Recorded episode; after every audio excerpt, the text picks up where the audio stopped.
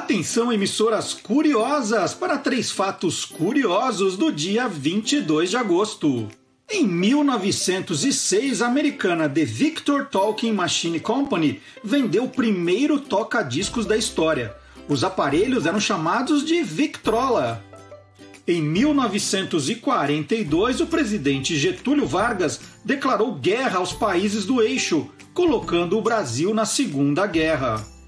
Em 1965, o programa Jovem Guarda, com Roberto Carlos, Erasmo Carlos e Vanderleia, estreou na TV Record.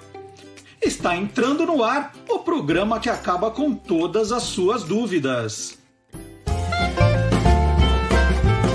Olá, curiosos!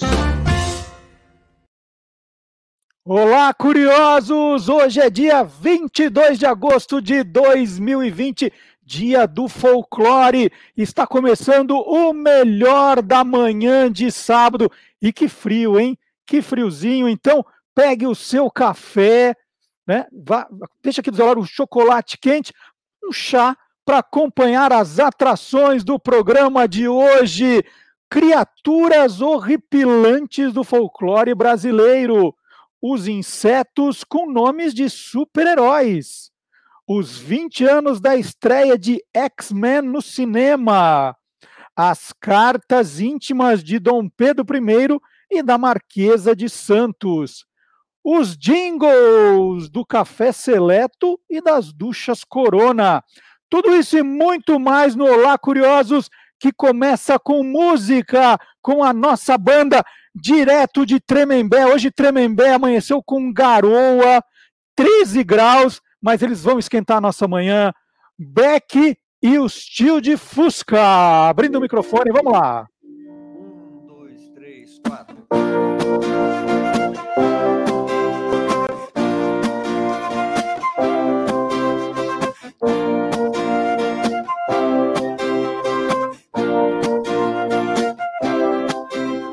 Some boys kiss me, some boys hug me. I think they're okay. They don't give me proper credit, I just walk away. They can beg and they can plead, but they can't see the light. Cause the boy with the cold hard cash always Mr. Right. Cause we are living in a material world. And I am a material girl. You know we are living in a material world. And I am a material girl.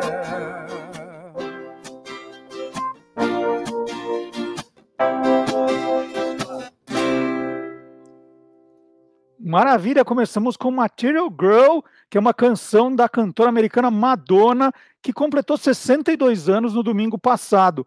A música composta por Peter Brown e Robert Hans está no segundo álbum de estúdio de Madonna, Like a Virgin, de 1984. E lembrando sempre que nós já estamos em podcast também. Podcast no Deezer, no Spotify, no SoundCloud e você acompanha pelo Facebook do Guia dos Curiosos ou no YouTube do Guia dos Curiosos. Não se esqueça, né? Tem um botãozinho do lado, aqui em cima, o inscrever-se. Você clica, tem um sininho também parecido com esse aqui, para você sempre ser alertado que um vídeo novo for publicado ou quando estivermos ao vivo. Dê o seu like, avise para os amigos, vamos fazer uma comunidade curiosa bastante grande.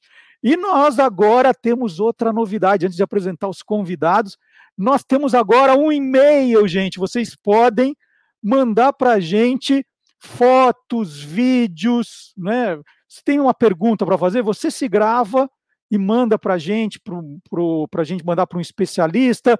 Você viu algo curioso, fala, nossa, isso é a cara do Olá Curiosos, faz o vídeo, manda para nós.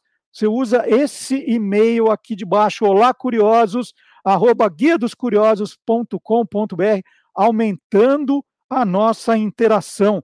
Por exemplo, o André Costa, que daqui a pouco vai aparecer aqui, não perde um programa, ele escreveu: Estou adorando o novo formato, ficou mais ágil que a versão do rádio. Como é possível ver os colaboradores do programa o tempo todo? Parece que todo sábado é especial de aniversário. Olha aí. Bom, hoje você verá no programa a maior concentração de Marcelos da história. Nunca um programa reuniu tanto Marcelo. E por isso, para apresentar os meus dois primeiros convidados, eu vou pedir ajuda para a atriz sueca Anita Ekberg, que toma um banho na Fontana de Trevi, em La Dolce Vita, filme de 1960, vencedor da Palma de Ouro do Festival de Cannes. É, Anitta, por favor, vamos chamar os nossos convidados.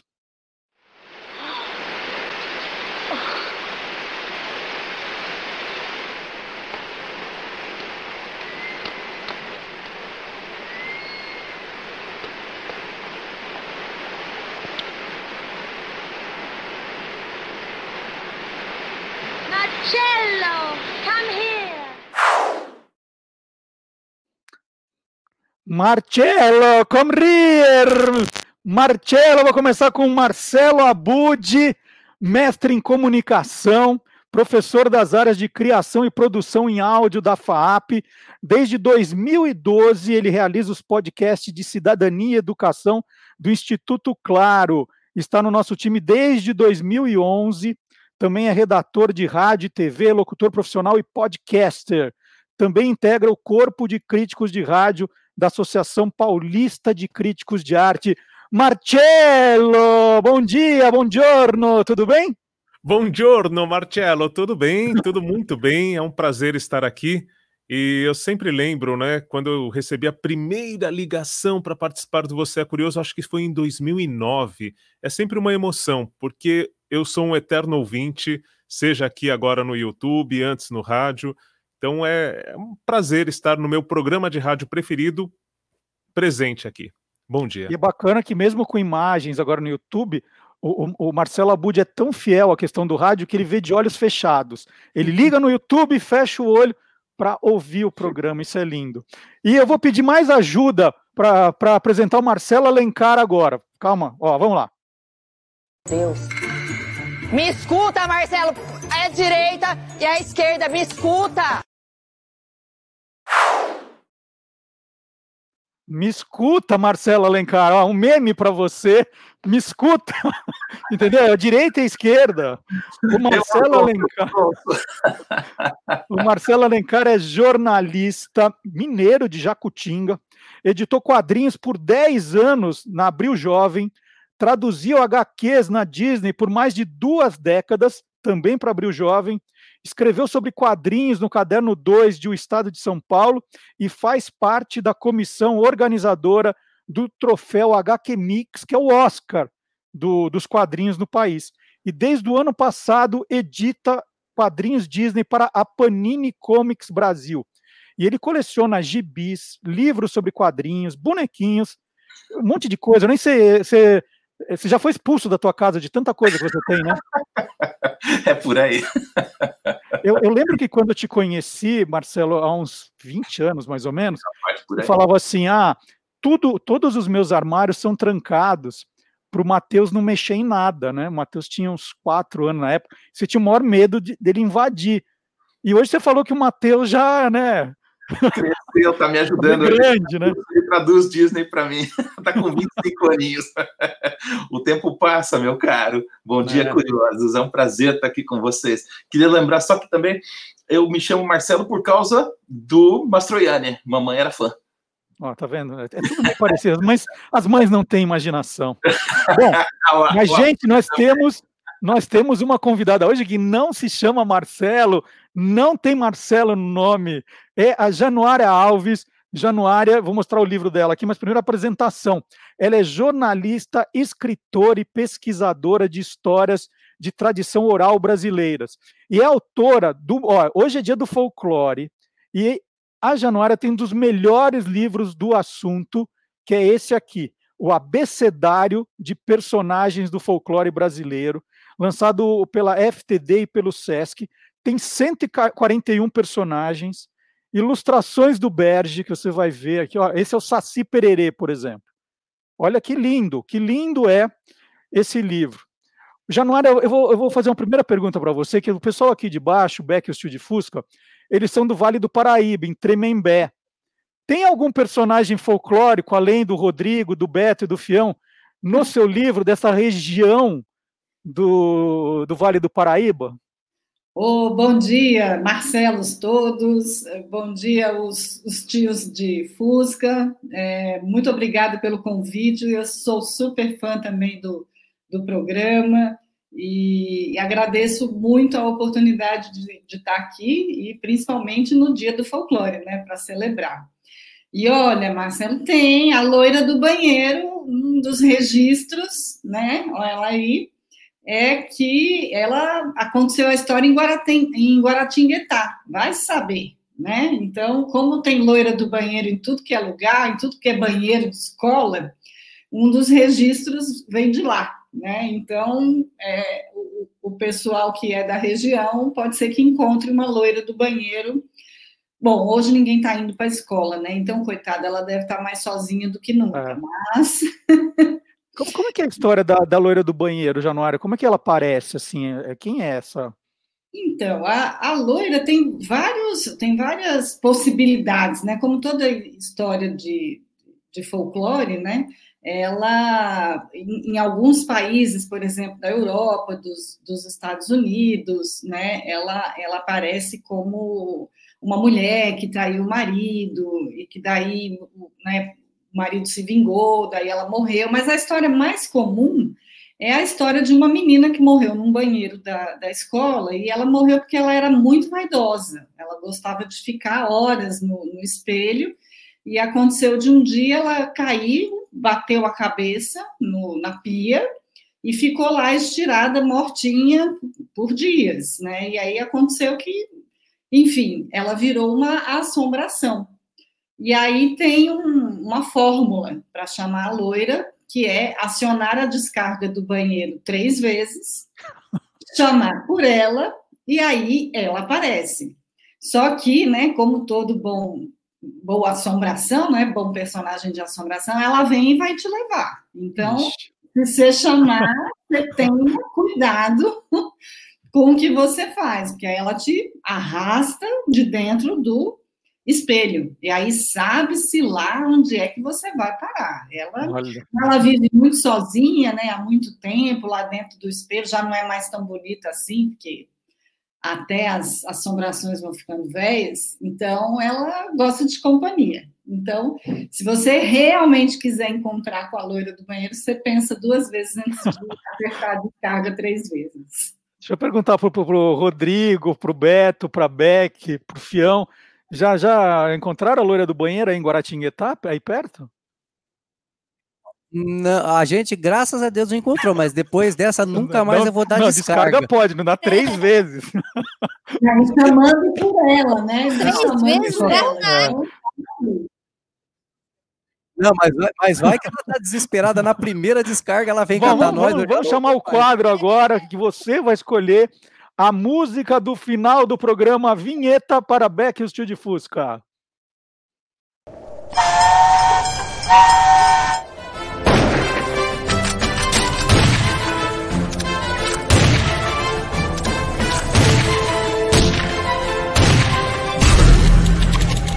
Toca aquela. Agora é hora do nosso duelo, hein, gente? Duelo em que você é que vai votar. Beck e o Tio de Fusca vão apresentar trechinhos de três músicas, três grandes sucessos. E vai ter um, dois e o três, e você vai votar nos comentários qual você quer ouvir inteira no final do programa. Combinado? Então vamos lá, o popurri agora, e depois a gente vai contando um pouquinho de, da história de cada uma. Posso ir? Vai. Um, dois, três, quatro. Oh, oh, oh,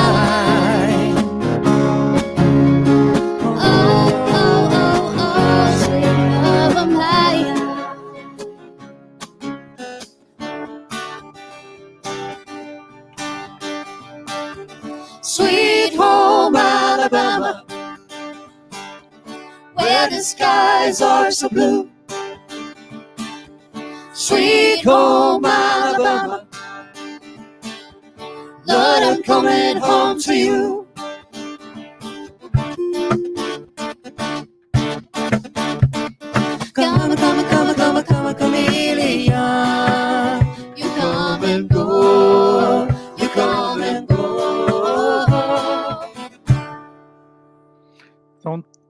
Então tá aí as três músicas de hoje. Sweet Child of Mine, de 1988, é a número um. Sweet Home Alabama, de 1974, é a número dois. A Sweet Child of Mine, da banda Guns N' Roses, de 88. Aí você vai no comentário e vota número um. Sweet Home Alabama, de 1974, música também da banda americana Lynyrd Skynyrd, é, vota no número 2, e Karma Chameleon, de 1983, uma música da banda inglesa Culture Club, você vota no número 3. Então vota nos comentários, se você estiver no Facebook, pode votar também. E no final do programa nós vamos trazer qual foi a escolhida por vocês. E aproveite, tá curtindo o programa? Clica no like, se inscreve no canal, né? Dá um no sininho ali também para você ser avisado sempre. Tudo isso ajuda o programa a se espalhar mais no YouTube. Bom, hoje é dia do folclore, dia 22 de agosto, tem até a origem aqui. Eu tenho modestamente, Januário, um livrinho também de folclore, é o Guia dos Curiosinhos Folclore. Então as, as criancinhas é. podem começar com esse para depois ler o da Januário. Né? Sem dúvida, super recomendo. Então tem aqui, ó, o arqueólogo inglês William John Thoms, criador do termo folclore, enviou uma carta à revista The Athenaeum de Londres em 1846. Foi o primeiro documento em que se pedia apoio para o levantamento de informações sobre tradições e lendas daquele país. O documento foi publicado no dia 22 de agosto, então de 1846, e a data foi escolhida como Dia Mundial do Folclore. A palavra folclore deriva do inglês folklore, né? Folk, povo, e lore, conhecimento, sabedoria. Então, a explicação. E a Januária conhece tudo dos personagens, e eu selecionei alguns do livro aqui da Januária, o abecedário do folclore, abecedário de personagens do folclore brasileiro, são 141. Aí na sorte, Januária, eu vou abrir aqui, e tem o Cabeleira. Quem que é o Cabeleira? Não é o Guilherme Domenichelli, com certeza. Nem o Marcelo Não. Abud. Então, o, o Cabeleira é um, é um daqueles personagens do folclore que é curioso, porque ele realmente existiu né? Ele, ele, ele habitava em Glória do Goitá, no interior de, de, Pernambuco, era, era assassino daqueles matadores de, de aluguel e espalhava terror né, por onde passava. E aí aconteceu que a história dele começou a passar de, de boca em boca, né? Ele foi julgado pelos crimes, denunciado e tal, e, e, teve uma morte horrorosa, assim, e foi, e foi condenado à pena de morte e morreu no Forte das Cinco Pontas, que é um forte que existe mesmo lá em, em Pernambuco. E aí, por conta disso, né, como acontece com todos os personagens que existem e depois viram personagens do folclore, é aquela história que quem conta um conto aumenta um ponto. Então, a história dele aumentou vários pontos, correu de boca em boca e virou um, um, livro, um clássico da nossa literatura, um livro que chama O Cabeleira, do Franklin Távora, né, que se baseou nessa história e, e, obviamente, também romanceou.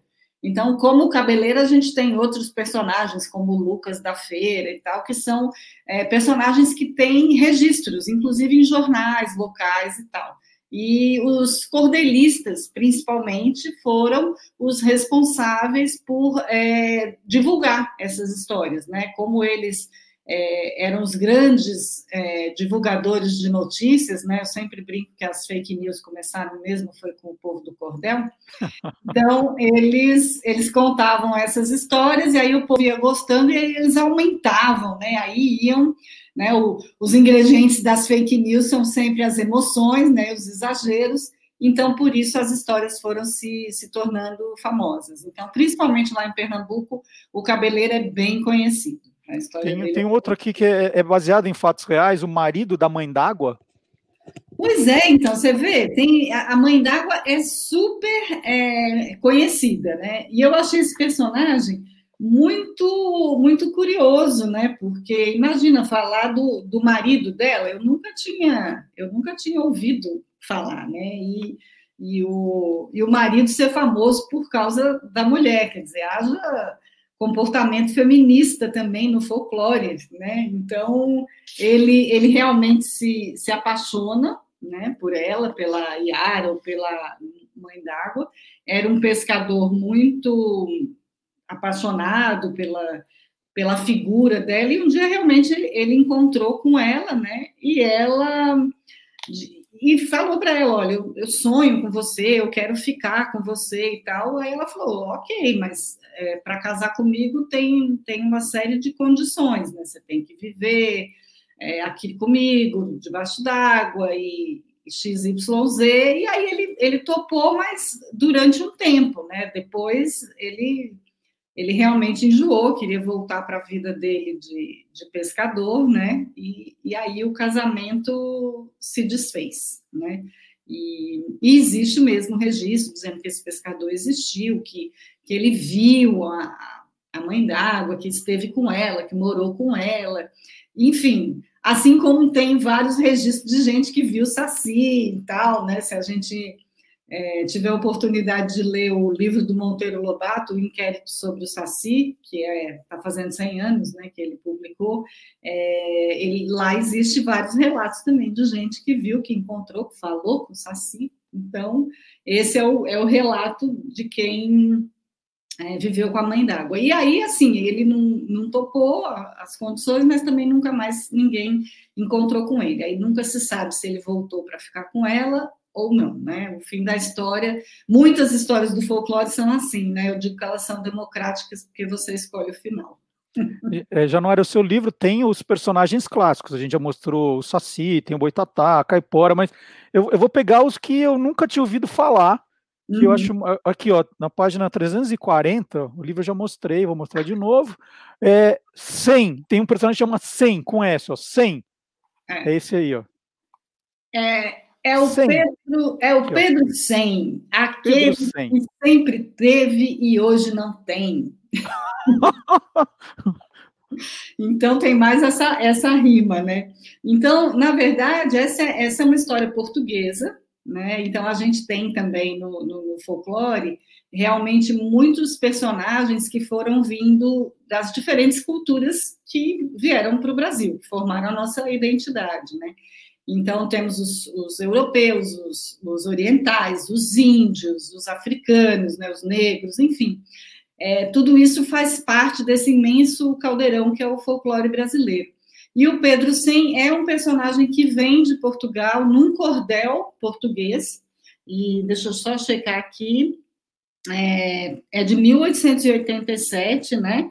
É um, é um folheto do Rafael com PH, Augusto de Souza, que chama-se Vida e História de Pedro Sem, que muito já teve e agora nada tem. Maravilhoso. vamos, então, vamos. Na verdade, é a história de um Gastão, né? De um, Sim, de um dissipador. perdulário. É, e aí o que acontece também é que ele faz um, um desafio né, para Deus, é uma história de fundo religioso e tal, de que ele é muito poderoso, né? E que enfim, ninguém, ninguém pode tirar a riqueza dele, etc. e tal, só que acontece que o castelo dele pega fogo, é a torre medieval do Palácio dos, dos Terenos, né, que existe, que é situada na cidade do Porto, né, e é conhecida como a Torre do Pedro Sem até hoje, né, então quando incendeia esse, esse castelo, essa torre, o Pedro Sem fica sem. Fica Muito sem bem.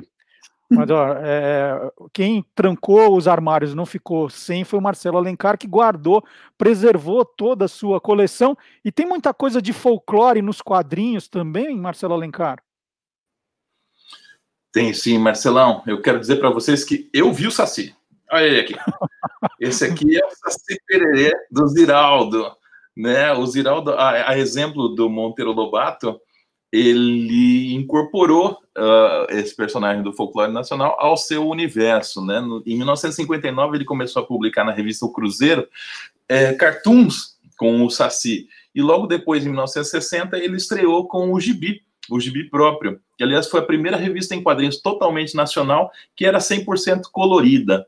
o, o Pererê se tornou então protagonista dessa turminha, né? O, o Ziraldo localizou a turma numa fictícia Mata do Fundão, que é em qualquer lugar do Brasil, e, e, e colocou em volta do Pererê é, outros personagens, muitos deles baseados, inspirados em, em, amigos pessoais do Ziraldo da infância lá em Caratinga. Então a gente tem o, o Tininim, que é um, é um índio, ele é meio hipocondríaco, tem o Geraldinho, que é um, um coelhinho muito espevitado, tem a onça Galileu, tem o, o, o macaco Alan, que é meio músico, ele toca violão também com o rabo, tem o Pedro Vieira, que é um tatu, e tem o Moacir, que é o carteiro da turma, ele é um jabuti. E o, o Saci, ele namora a boneca de piche, que é uma garotinha negra, e o, o Tininim namora a Tuyuyu, que é uma, é uma garota mestiça de negro com branco. E as, as aventuras do, do Pererê, elas, bom, essa, esse primeiro gibi ele circulou durante 43 edições entre 1960 e 64. Acabou exatamente em abril de 64, às vésperas do golpe militar.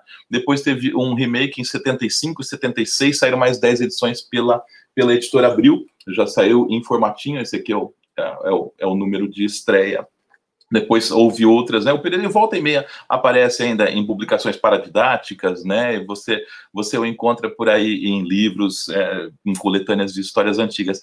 O grande barato do, do Pereira do Ziraldo foi que ele usou essa essa, essa turminha toda para discutir assuntos de sobre cultura, né? Ele colocava personagens da, da, de cultura estrangeira dentro do, do contexto do, da Mata do Fundão. Então você vê o Papai Noel suando em bicas, tentando é, entregar presentes de Natal, né? No, no, no, Natal tropical brasileiro, ele chega com aquela roupa de Polo Norte ali e logo dão uma bermuda para ele, porque ele não aguenta.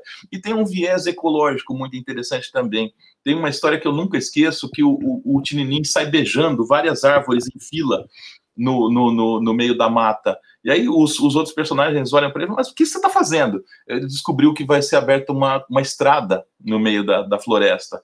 E ele está se despedindo de cada uma dessas árvores. É uma história muito tocante, né? Então, essa... É, é o apelo desse Pererê do Ziraldo é esse, né? Ele aproxima o, o, o personagem do folclore de questões, de assuntos de interesse atual, né? Esse é o grande barato. Mas houve outros também. Outros, outros cartunistas brasileiros também fizeram homenagens a grandes personagens do, do nosso folclore. Eu tenho aqui um exemplo do, do Flávio Colim, que fez o, o Curupira.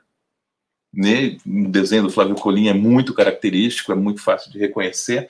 O Marcati fez a Mula Sem Cabeça. Opa, cadê? Aqui. E tem outros, temos a Iara, temos a turma do Chachado do Antônio Cedras, é a Iara do Silvino, que é um, é um autor pernambucano, saiu recentemente.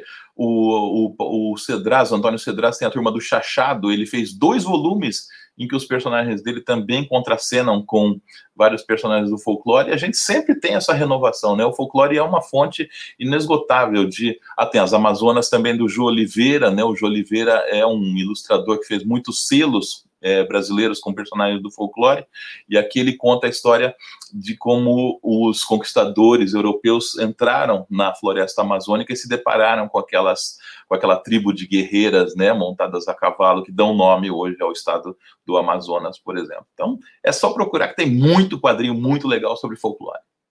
E, e no rádio, Marcelo Abud, o que, que a gente pode é, falar de tradição, de como o folclore era visto pelo rádio, como é visto pelo rádio?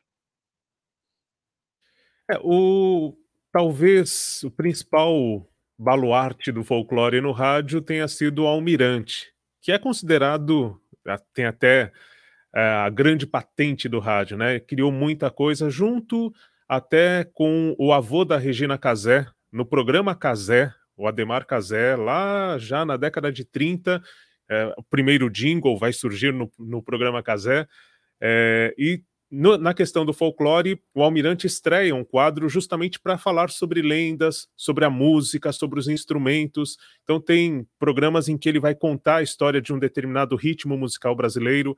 Isso em 34, dentro do programa Casé. E depois, na Rádio Nacional, em 38, ele passa a ser um programa com abrangência em todo o país e começa a receber muitas lendas, muitas histórias dos ouvintes por cartas. Então aí já tem toda essa interação que o rádio permite. É, esse programa era o Curiosidades Musicais, que contava essas lendas e, e esse folclore, e ele ficou no ar até 1941. E então ele falava dessas manifestações populares é, segunda-feira às nove da noite. Falava sobre o carnaval, o Bumba Meu Boi, as congadas e os desafios do norte. E o Almirante fez parte, inclusive, do Bando dos Tangarás. Ele era o principal integrante, junto com o Noel Rosa, junto com o Braguinha, né? O Braguinha que usava esse nome para tocar música popular, que ele tinha, naquela época, tinha toda uma, uma questão é, de preconceito com a música popular, com quem tocava violão, fazia música popular. Então, em vez de chamar João de Barro, ele usava esse codinome Braguinha para fazer parte do bando dos Tangarás. Então, esse foi um programa bastante forte no rádio para contar. O Marcelo Abud mandou para gente brasileira. um vídeo com o bando dos Tangarás que a gente vai ver agora.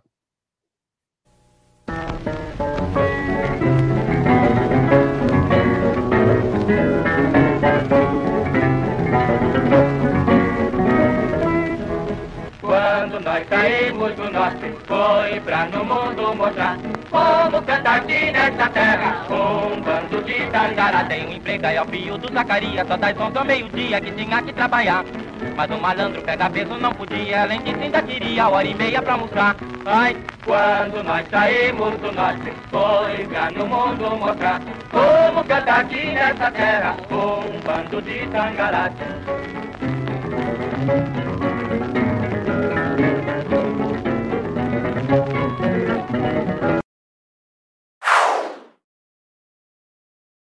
Então é bando de Tangarás. Eu falei bando dos Tangarás, não, bando de Tangarás. E essa semana, por uma grande coincidência, eu e Marcelo Abud trocamos muitas mensagens, porque o Almirante, né, é, apresentador de uma série de programas, foi dele a ideia, nos anos 1940, de trocar, de, de criar uma versão em português para o Parabéns a Você. Né? Essa música chega no Brasil como Happy Birthday to You, e ele fala assim: não, tinha que ser em português, Happy Birthday to You, Happy Birthday to You, não.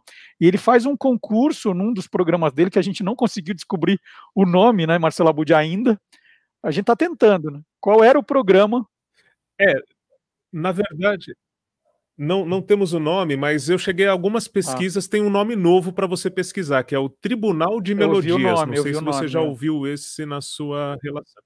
É, parece que foi nesse programa e que o concurso durou então, dois é, é meses. Vão aparecendo um monte de informações e a gente tentando descobrir qual foi o programa do Almirante. e ele tinha, né? Ele criou o epíteto, né? A mais alta patente do rádio para fazer esse concurso. A gente está tentando descobrir qual era o programa e que ano foi isso. Né, ainda não encontramos. Porque tem muita coisa, como a Januária disse, que a gente vê na internet e a gente não sabe se é verdadeira ou farsa. E quando a gente tem essa dúvida, a gente recorre ao Gilmar Lopes, que é o criador do site E Tracinho Farsas, está sempre aqui no nosso programa.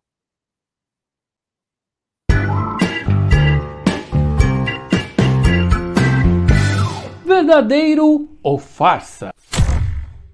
Há poucos dias, um vídeo de apenas 11 segundos apareceu nas redes sociais e também no grupo de zap da família. Sabe aquele grupo da família? Então, lá sempre aparecem essas coisas. O que chama atenção nesse vídeo é que o homem aparece voando do nada e cai em cima de uma mulher que está atravessando a rua. Algumas pessoas começaram a questionar se esse homem tem superpoderes. Como ele consegue voar desse jeito, hein? E agora, será que esse vídeo é verdadeiro ou farsa? É verdadeiro! Não, calma. O vídeo é verdadeiro, mas não tem nada de superpoder aí. O incidente foi registrado por câmeras de segurança no dia 16 de julho de 2020 em Bangalore, capital do estado indiano de Karnataka. De acordo com jornais locais, o motorista de uma lambreta teve um cabo enroscado ali no seu pneu e quando ele foi tentar desenroscar, um carro passou em alta velocidade esticando o cabo.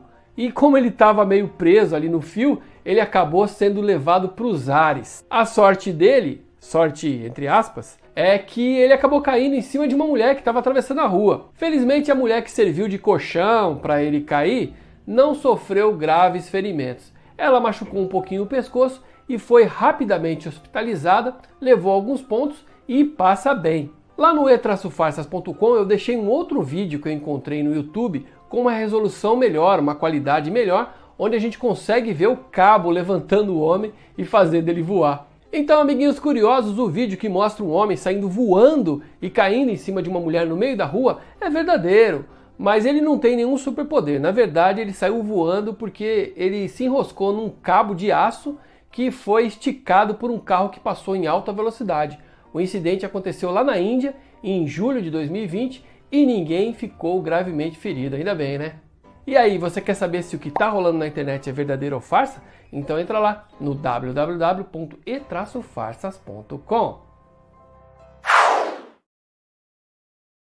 E eu aproveito para fazer os primeiros registros de hoje. Quem está acompanhando o nosso programa, fazendo comentários aqui no chat, o Eduardo e Alice Carvalho, a Gláucia Maria, o Rocha Ferreira, o Pedro Henrique, o Flávio Bragante, a Ludmar Gomes Molina, o André Costa, falei que o André aparecia, a Denise Corrochano e a Márcia Zolades disseram que o, o, aparece mesmo o Noel Rosa no vídeo do bando de Tangarás, ele é o que está de chapéu, é isso mesmo, Denise e Márcia, ele está lá. É, e agora, vamos falar um pouquinho de história, né? A gente tá, quando a gente fala que tá, é, o Marcelo Abud falou da, da questão do bando de Tangarás, do Almirante, a gente sempre conta histórias aqui, e quarta-feira passada, dia 19, tivemos o Dia do Artista de Teatro e também o Dia do Historiador. Aí é comemoração dupla para o nosso colaborador, professor Vard Marx, porque ele é um historiador. Ele conta história, dá aulas de história, mas com uma interpretação teatral. E hoje ele se superou, gente. Ele traz a história do demonão. Tem nome de personagem do folclore, mas não é, não. Vamos ver.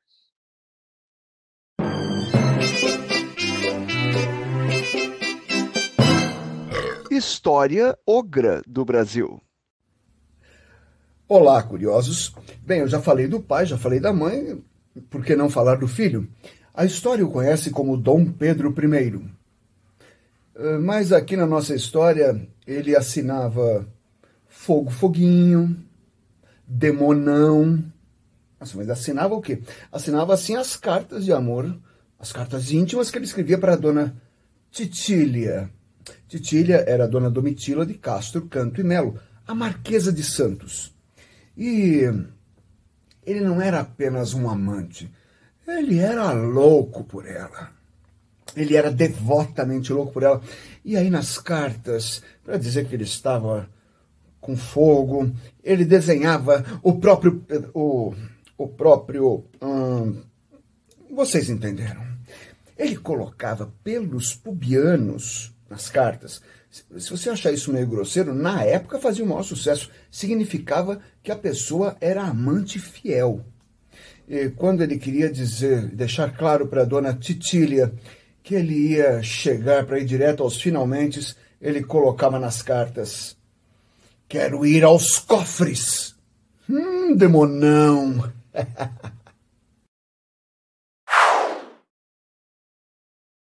Quem não queria um professor de história assim, gente? É isso. Professor Vard Marx, demonão. E ele falou do fogo, foguinho. Estou vendo aqui no livro, Januária, no seu livro, que tem o fogo fato, mas não tem nada a ver com Dom Pedro I, né?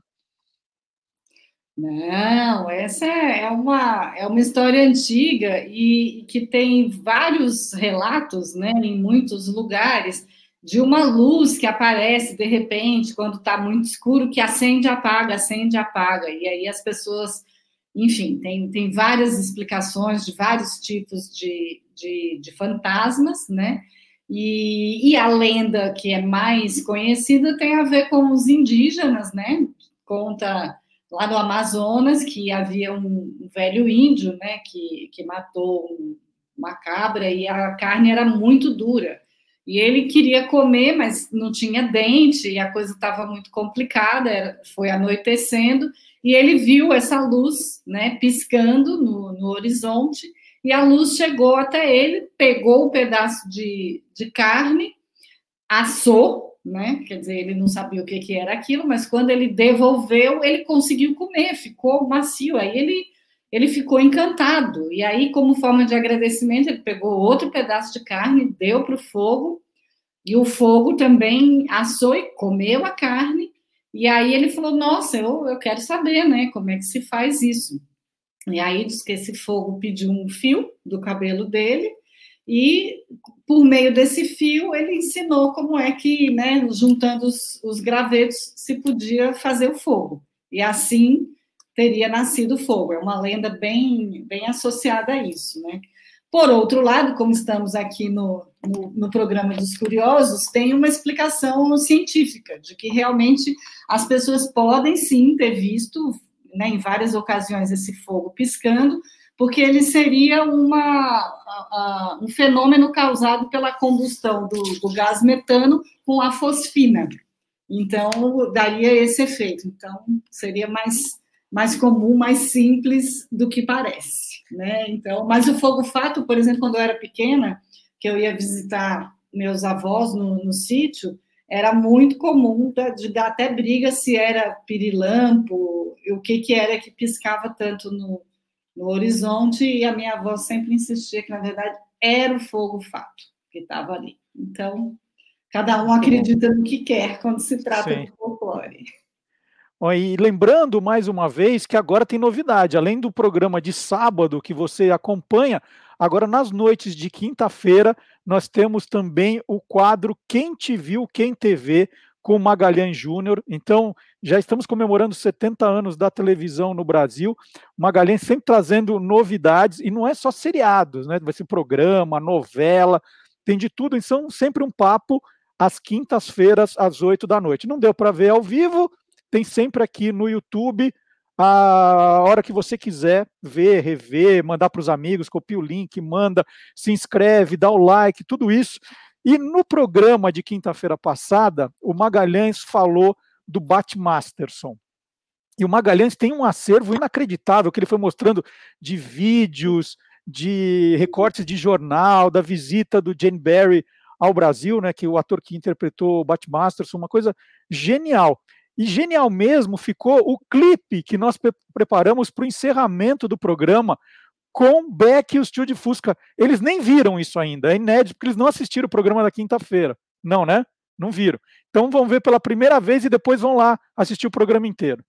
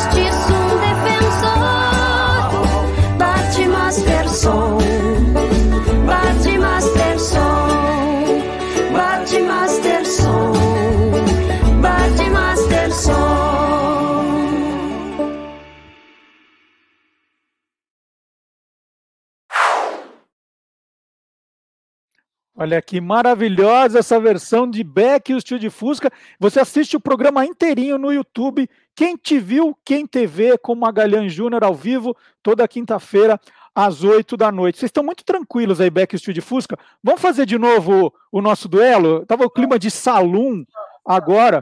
Vamos fazer? Música, é, o toca aquela. Vamos. Um, dois ou três, você escolhe nos comentários. Vamos lá, de novo.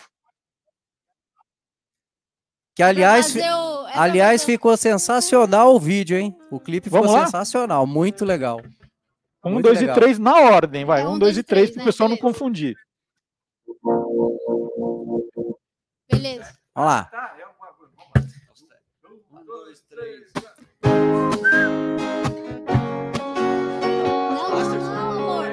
Não, gente, é as três. É, eu vou lembrar para vocês. É as três do duelo. Online, Sweet Home Alabama e Karma Chameleon. Não é.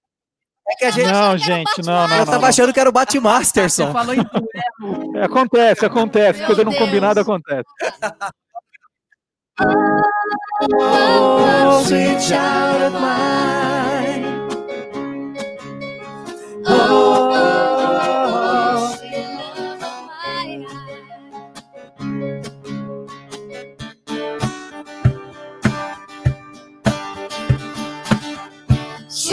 Home, Alabama, where the skies are so blue. Sweet home, Alabama, Lord, I'm coming home to you.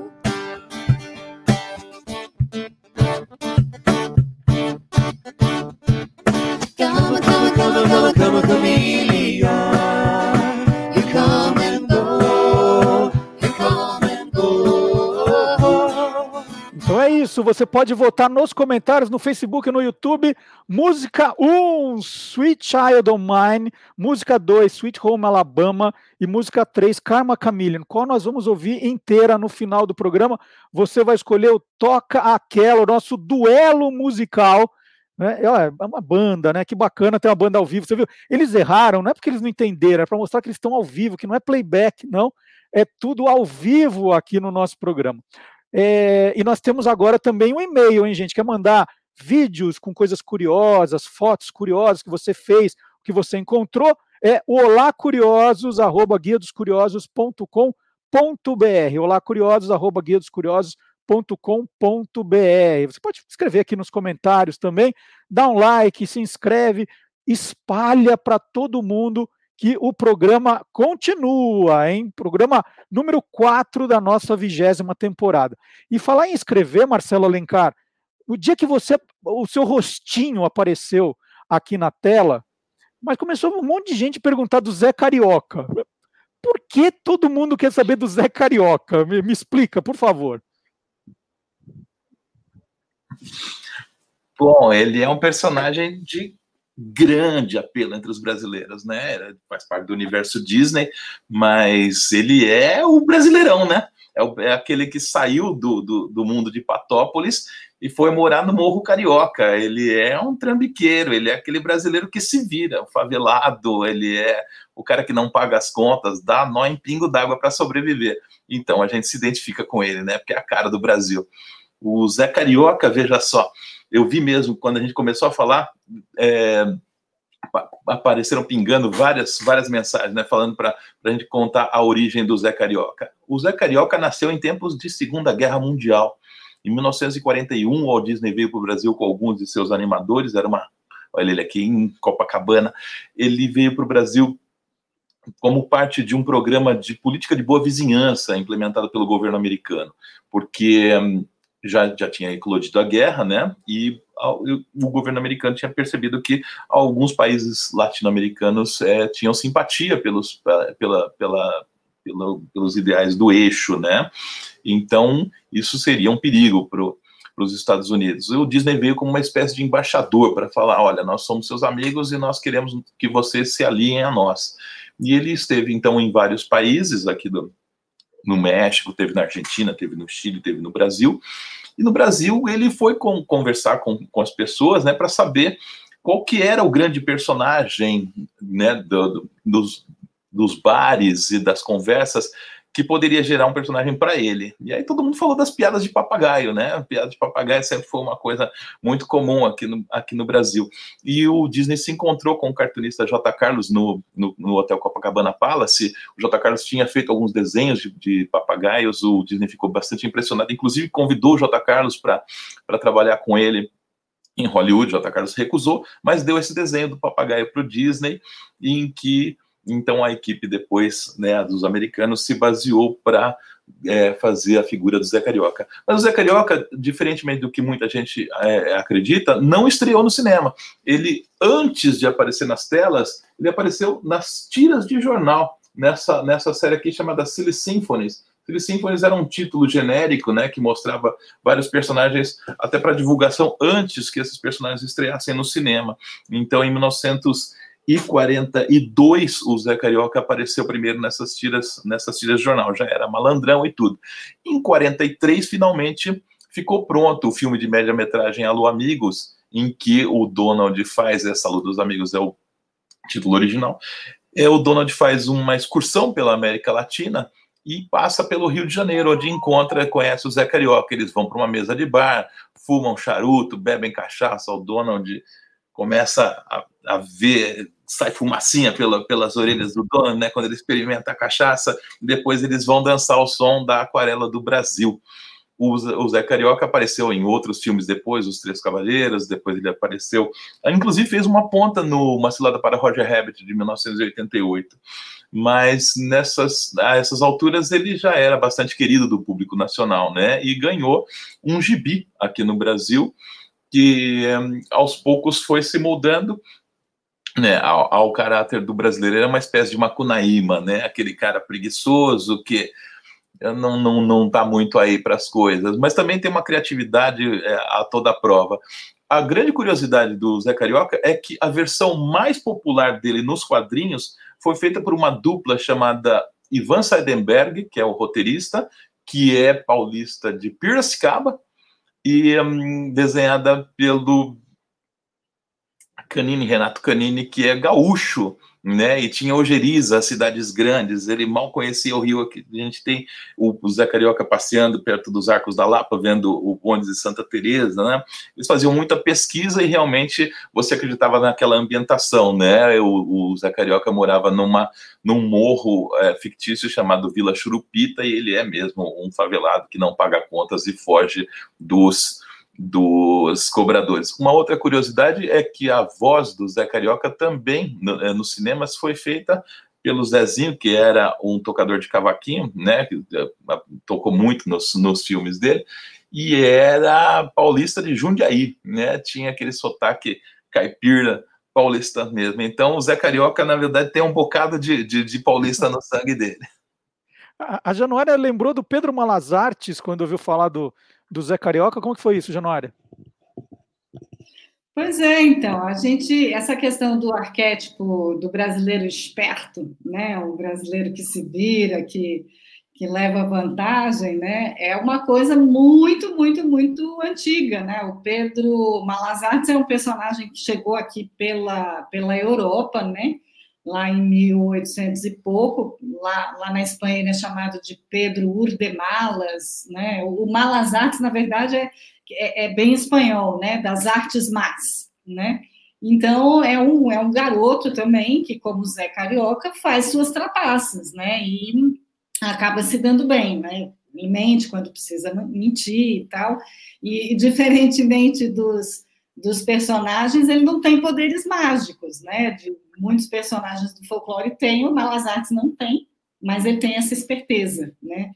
Então, é, me lembrei quando, quando Marcelo Alencar contou que, na hora, né, as pessoas se lembraram das piadas do, do papagaio e, e, dessas piadas em que o papagaio sempre faz alguma traquinagem, né?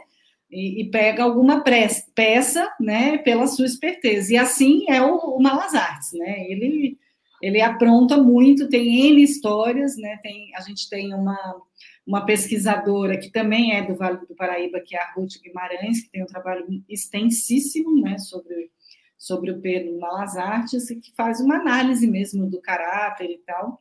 E eu acho que agora a gente está na hora de repensar né, essa figura da, da esperteza aqui no Brasil, né? Acho uhum. que talvez a gente tenha que é, transmutar esse, esse arquétipo, né? Então, quis lembrar aí do, do paralelo do Zé Carioca e do Pedro Malazartes. E, e, eu vi a hora que nós mostramos a, a ilustração do J. Carlos, do, do papagaio segurando um rádio, que os olhos de Marcelo Abud brilharam, né?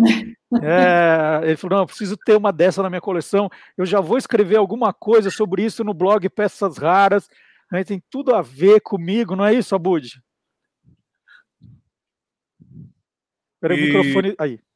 É, realmente os meus olhos brilharam mesmo, fiquei fascinado ao ver ali, e é muito presente nos filmes do Disney, né? Quando a gente pega, é, o rádio tá sempre ali nas cenas, é, e também achei interessante o Zé Carioca narrando um jogo de futebol ali, né? Quer dizer, como narrador de rádio, possivelmente aí, ó.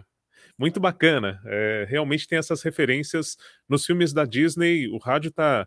O Pato Donald está lá com uma goteira na, na torneira e tem o rádio presente. É, é bem interessante esse, esse paralelo, né? Exatamente, Arabud. O, o Zé ele tem aparecido recentemente em vários desenhos animados para televisão, né, da Disney. Ele apareceu nessa, nessa que você viu na cabine do rádio, ele está no Maracanã, narrando um jogo da Copa, da Copa do Mundo, que recentemente foi disputada no Brasil. Mas ele aparece também contracenando com o Panchito e o Pato Donald, porque eles juntos, eu, não existe o bonequinho do Panchito nessa coleção aqui, mas eles, eles juntos fazem um show lá em Epcot Center, um dos parques temáticos da Disney em Orlando, na Flórida, e eles cantam juntos como né, um, um trio e eles aparecem assim mesmo no, no, no, filme Los Três Cavalheiros, né?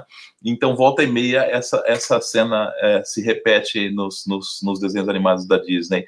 E eles fizeram isso também porque tem um grande afluxo de turistas brasileiros né, nos parques da Disney. Então, foi um jeito também de homenagear o pessoal. Deixa eu devolver a palavra para o Abud, que quer falar aqui. Vamos lá, Abud. E só, só um detalhe também, no filme do Zé Carioca com o Pato Donald, se eu não estiver errado, aparece a Carmen Miranda, não é isso? Aurora Miranda. Aurora Miranda, a irmã Aurora da Carmen Miranda, Miranda. Exatamente, é. É. Eles dançam. A gente falou na semana Exatamente. passada da Carmen, né, da Aurora. Então Isso. também tem esse E eles dançam dela. ali na Raposo, tem na Baixa do Sapateiro também. Exatamente. E, e Abud, vamos aproveitar para falar um pouco de dublagem. Você separou um trecho aqui para a gente mostrar que faz uma homenagem a um grande ator que virou dublador. Conta a história para gente. Então, na verdade, eu separei, como a gente ia falar é, também desse universo Disney, é, por uma questão muito pessoal, um filme que foi o primeiro filme que o meu filho assistiu no cinema. É, e que possivelmente, como história, ele não entendeu nada, mas como visual, como magia, foi um encantamento, que foi o Up Altas Aventuras. Esse filme da Pixar com a Disney, né? É, tem aí algo que eu não sabia. Eu não sabia quem tinha dublado aquele é, senhor rabugento do filme. Aliás, uma história super aconselhável para quem não assistiu, né? E de repente, fazendo a pesquisa aqui para o programa, eu encontrei é, um depoimento desse dublador.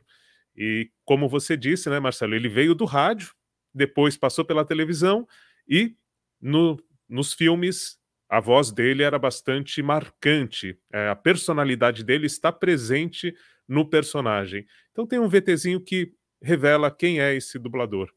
Vamos ver? Mas vou, eu vou contar quem é para quem só está ouvindo. É o Chico Anísio. Ah, Vamos ok. ver. É o Chico Anísio. Para a estreia aqui no Brasil, um experiente humorista foi escalado para dar o nosso sotaque ao mal-humorado Carl Fredricksen. Eu acho dublagem a melhor es- escola que existe para um ator, porque ele tem o rosto pronto e tem que colocar a voz daquele rosto, a voz, a inflexão certa daquele rosto. Quem trabalha para criança tem plateia sempre, porque sempre há criança. Sempre estão chegando crianças. Qual é o problema? Vocês vão me ver ali. Com certeza. Eu me pus, eu me, me embrenhei por dentro dele. Eu tenho que ajudar o senhor a atravessar alguma coisa. Ah, não, eu estou muito bem.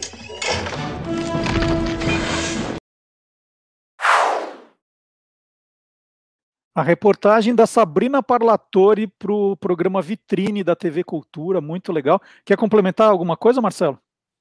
Não, acho que é essa curiosidade do Chico Anísio como dublador, é, que a gente talvez não identifique tanto, porque fica a personalidade dele, uma voz marcante, mas ao mesmo tempo a questão do ator, né? O Chico Anísio com as vozes, assim como depois na televisão, essa magia de fazer vários personagens na mesma cena, ele interpretando os vários personagens na época do VT, né? Essa novidade de poder fazer a brincadeira de câmeras. Então ele aparecia como um personagem e respondia é, com outro corte de câmera a ele mesmo, vestido de outra forma. No rádio ele fazia tudo isso com as vozes, o que é uma maravilha. A gente tem o Marcelo Adnet, que eu acho que é um, um humorista hoje que segue um pouco essa questão da criação de personagens, da voz e muitos outros, o Beto Hora, tudo tal. Beto Hora muito inspirado no Chico Anísio, né?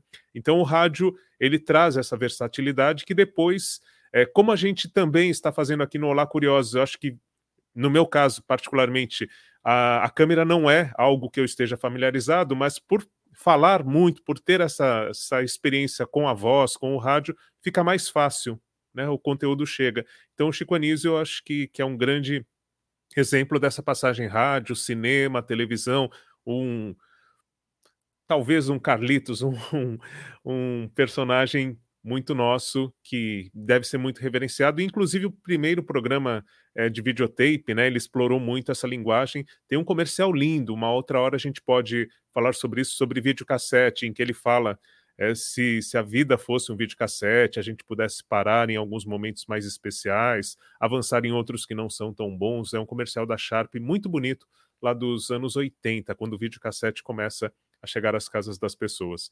Então, o Chico Anísio é sempre uma boa referência aqui. Com certeza. Só ler mais algumas mensagens. A Jeanne Dark Maciel está assistindo ao programa diretamente da França. O Ito de Osaka, no Japão, ele diz: é, Bom dia, curiosos, né? Para ele é boa noite. O meu pai tem até hoje o LP de Carlos Gonzaga interpretando Bat Masterson. Nós falamos bastante sobre o Carlos Gonzaga no programa com o Magalhães Júnior. O Albertino Viveiros falando que tinha uma versão mais popular dessa abertura do Batmasters. É, Meu rádio a pilha enguiçou, eu fui levar ao consertador e logo ele me falou não vai ter mais som, não vai ter mais som. Desculpa, é a minha interpretação, foi o melhor que eu consegui. E o Elmo Frankfort, sempre acompanhando o programa, a figura do papagaio falante no Brasil se popularizou muito por causa do programa Palmolive no Palco, da Rádio Record, que fez um grande concurso no final dos anos 30, início dos 40, ancorado por Otávio Gabus Mendes, pai do radialista Cassiano Gabus Mendes, que era para ver quem era o papagaio que falava no palco. Né? Geralmente os papagaios travavam. E a gente está falando desse mundo Disney, é, Januária, esse bicho de palha que eu vi no teu livro aqui, ele daria um personagem da Pixar, não daria? Ó?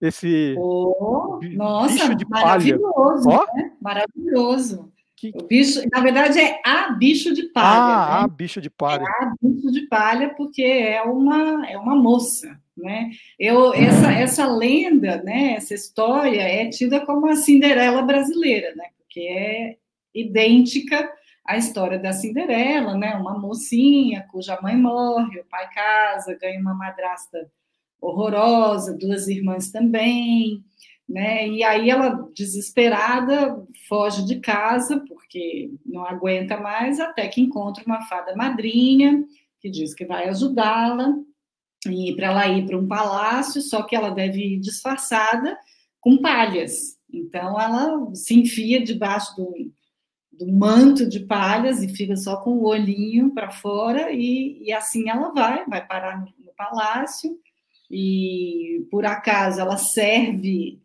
o príncipe, né? Um dia vai levar água, outro dia vai levar toalha e tal, e fica sabendo do lindíssimo baile no qual o príncipe vai escolher a sua princesa. E aí a fada madrinha ajuda, e ela vai lindíssima, né? Com um vestido que tem a cor do objeto é, que ela serviu ao príncipe naquela tarde. E ele bobinho, nem se dá conta, porque quando ele dança com ela, ela fala assim, ai, mas é, quem é você e tal. Aí ela fala, ah, eu sou a toalha verde. Não pesca nada.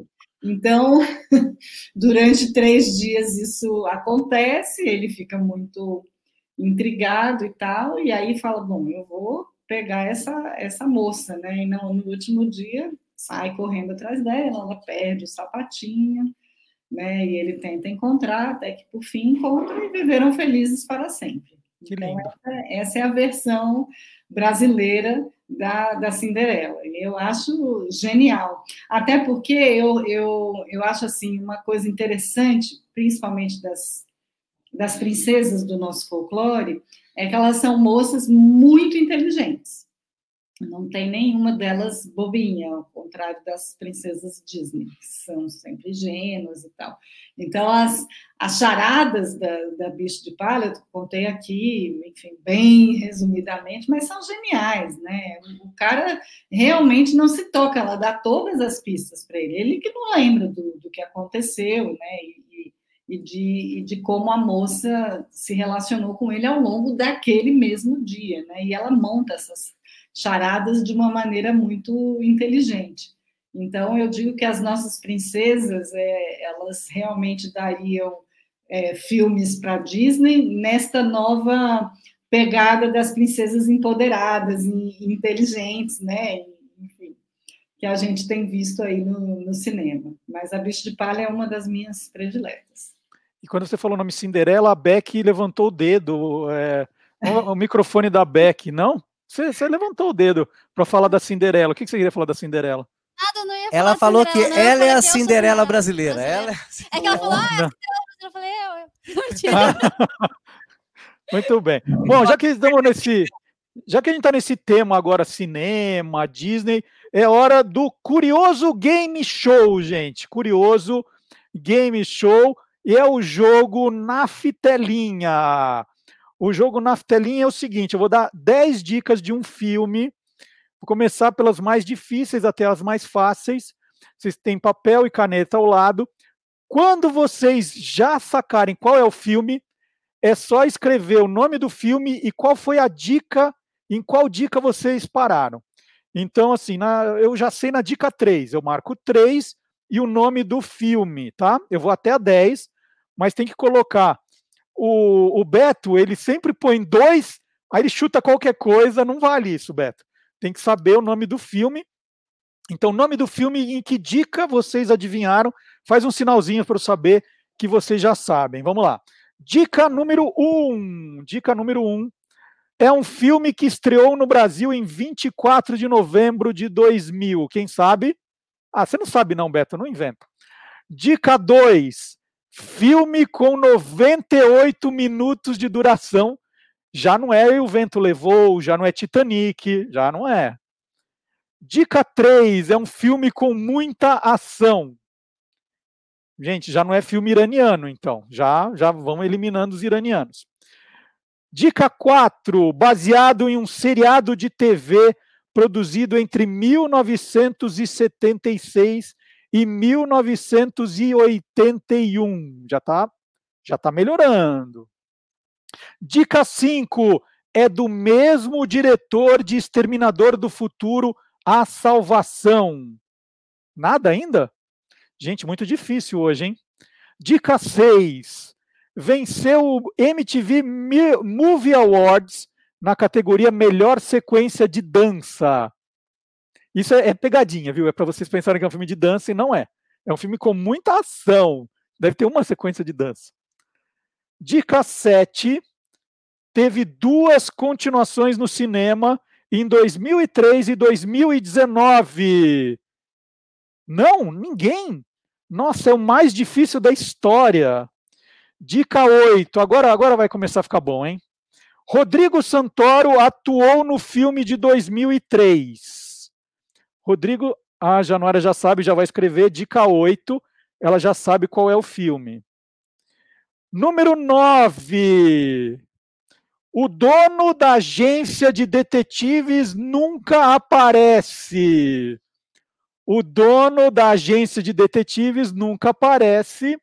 E a última dica: Cameron Diaz, Lucy Liu e Drew Barrymore fazem o papel de três detetives.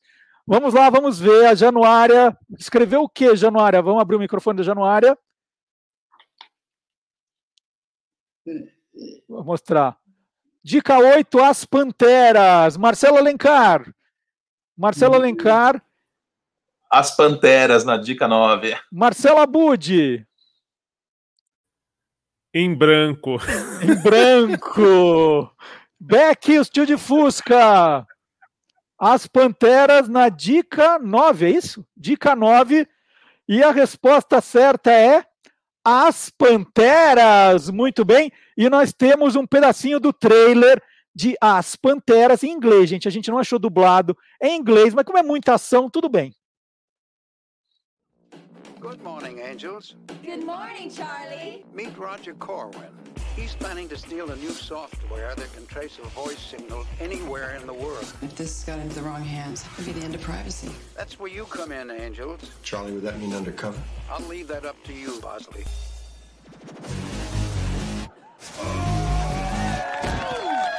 Oh boy. Columbia Pictures presents Thousand dollars, the girl catches him. a new breed of knockout. Hi, Pete. How are you? I'm good. I just. Could you uh, hold on a second? It's just been kind of crazy this week at work. Cameron Diaz. I'm like a virgin, you know? I mean, it's my first time. Here. Drew Barrymore. I figured we could have a little breakfast. I have to go.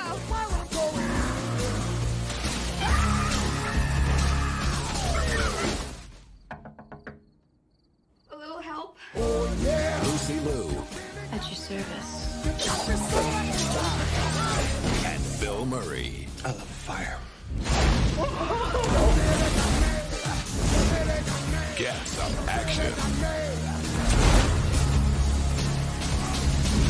Charlie's Angels. Kicking your.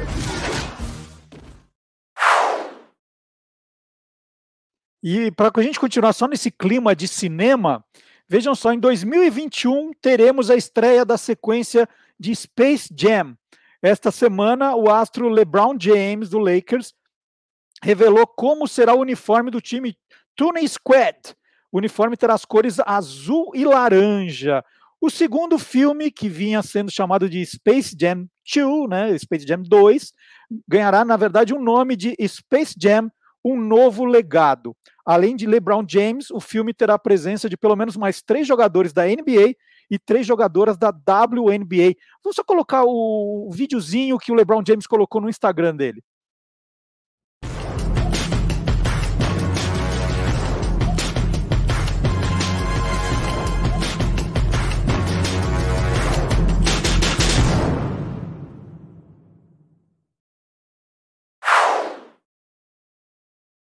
E lembrando, né, que há 24 anos, já há 24 anos, o primeiro Space Jam teve Michael Jordan contracenando com a turma do Looney Tunes, né? O Pernalonga completou agora em 2020 80 anos de vida. E nós temos um trecho do primeiro Space Jam, mas eu já vou avisando que contém spoiler. Né? Nós vamos mostrar como acaba o filme, é a última cena do filme. Então, quem não viu, quem viu vai se emocionar de novo com essa cena. Quem não viu, é hora de fazer como Marcelo Abud. Fecha os olhos agora, né? fica só ouvindo o barulho da torcida. Então, são os segundos finais da partida de 1996.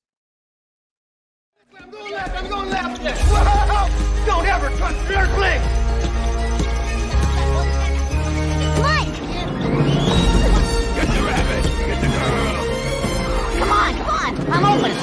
I'm open.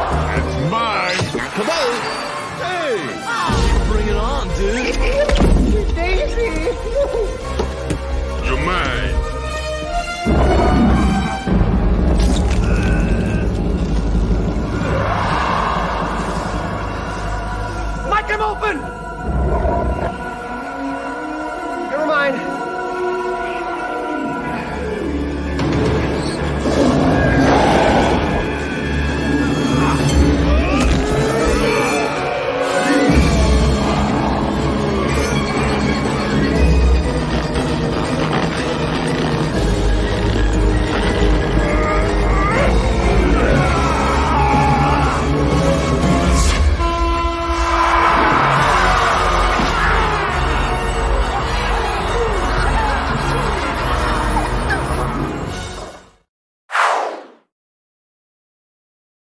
E eu consegui aqui os bonequinhos dos monstros, né, o time dos monstros.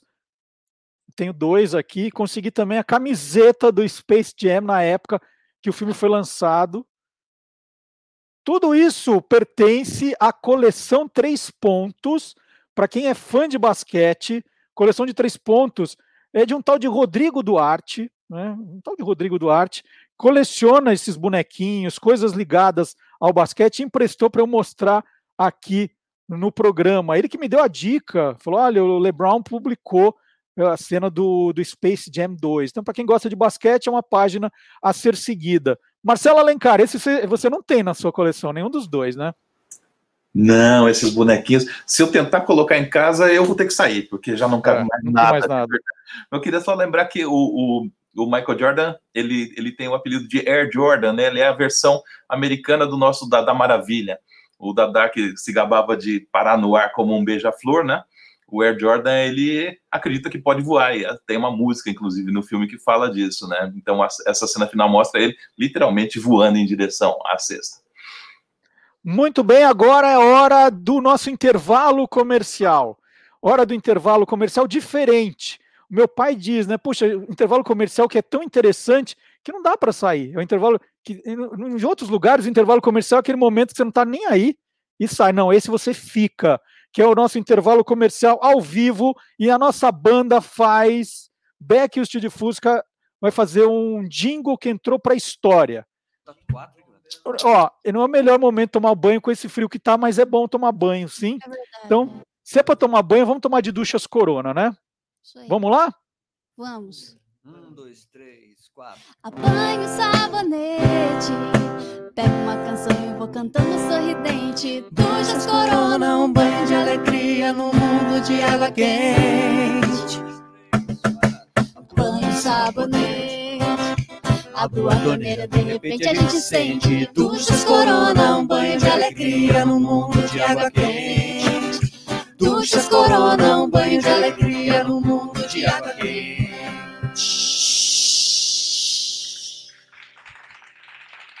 Olha, consegui aplausos! Aplausos para Beck e o Tio de Fusca. Aqui a gente faz, faz tudo, apresenta, cuida do som. Aqui é, é tudo multitarefas. E o nosso intervalo comercial não acabou, não. O professor Fábio Dias, autor do livro Jingle é a alma do negócio, o criador do Clube do Jingle, apresenta mais. Olha, esse comercial no friozinho que tá, ó, caiu do céu. Olá, curiosos! Arquimedes Messina foi um dos mais importantes criadores de jingles do Brasil. Sua fama, em parte, foi conquistada através dos jingles que ele criou para a Varig e depois disso para vários outros anunciantes. Por causa dessa fama, o proprietário do Café Seleto o convidou para uma reunião e pediu para que ele criasse um jingle para o seu produto. No entanto, não passou absolutamente nenhuma informação disse que ficava a critério de Messina o que ele quisesse colocar no jingle. Messina ficou pensando de que maneira conseguiria escrever uma música para vender uma coisa tão comum quanto o café. E aí resolveu escrever um jingle sobre a ótica de uma criança. Como uma criança perceberia o café sendo preparado na sua casa de manhãzinha. E assim fez. Esse jingle ficou pronto em 1974 e foi ao ar durante um breve período. No entanto, quatro anos depois, foi feito um novo comercial, e aí esse filme foi cantado por um grupo de crianças passeando, brincando em um cafezal, e foi um enorme sucesso. A partir desse sucesso, houve várias outras versões desse jingle gravadas em ritmo de tango para a Copa do Mundo de 78 na Argentina, em ritmo de flamenco gravada para a Copa do Mundo da Espanha em 82, foi gravada até em japonês. Tão grande foi o sucesso que esse jingle fez. Se você foi criança nos anos 70 e 80 e residia principalmente no estado de São Paulo, certamente você vai lembrar dessa pérola da publicidade brasileira. Vamos assistir.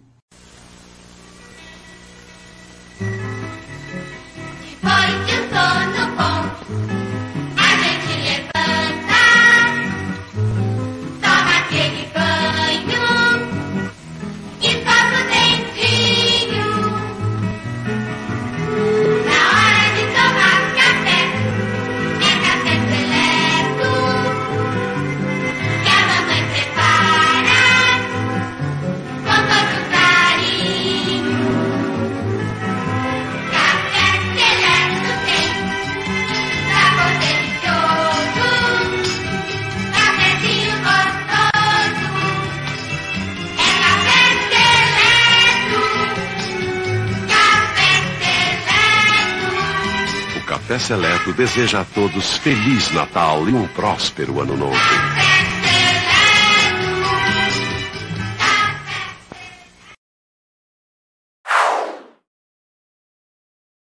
Qual que é, qual que é a, é a, paródia desse Marcelo Alencar do Café Seleto? Qual que é? A gente que estudou escola pública, a gente sacaneava todo mundo, né? Tinha a musiquinha do café concreto que a mamãe prepara xingando o vizinho. E o, Marcelo Abud é, lembrou uma, uma curiosidade muito interessante do Arquimedes Messina, que é o criador da, do Café Seleto. Qual que é? Então, duas coisas rapidamente. Uma delas é que Café Seleto é um sucesso junto aos alunos até hoje. Quando eu dou aula, essa música ela faz parte porque os pais normalmente cantam quando estão ali acordando e preparando o café, seja de que marca for. Até uhum. porque é um bom exemplo, né? Acordar, escovar os dentes e tudo mais. Então, eles. É, as crianças crescem ouvindo ainda esse jingle. E a outra é que o Arquimedes Messina, a gente falando em rádio, ele criou um jingle para um programa de rádio na Nacional de São Paulo, para um apresentador que depois virou na televisão uma grande marca e virou também um processo milionário durante alguns anos, porque é, esse jingle foi criado para a abertura do programa do Silvio Santos na Rádio Nacional de São Paulo, que é simplesmente aquele agora é hora de alegria, Vamos sorrir e cantar.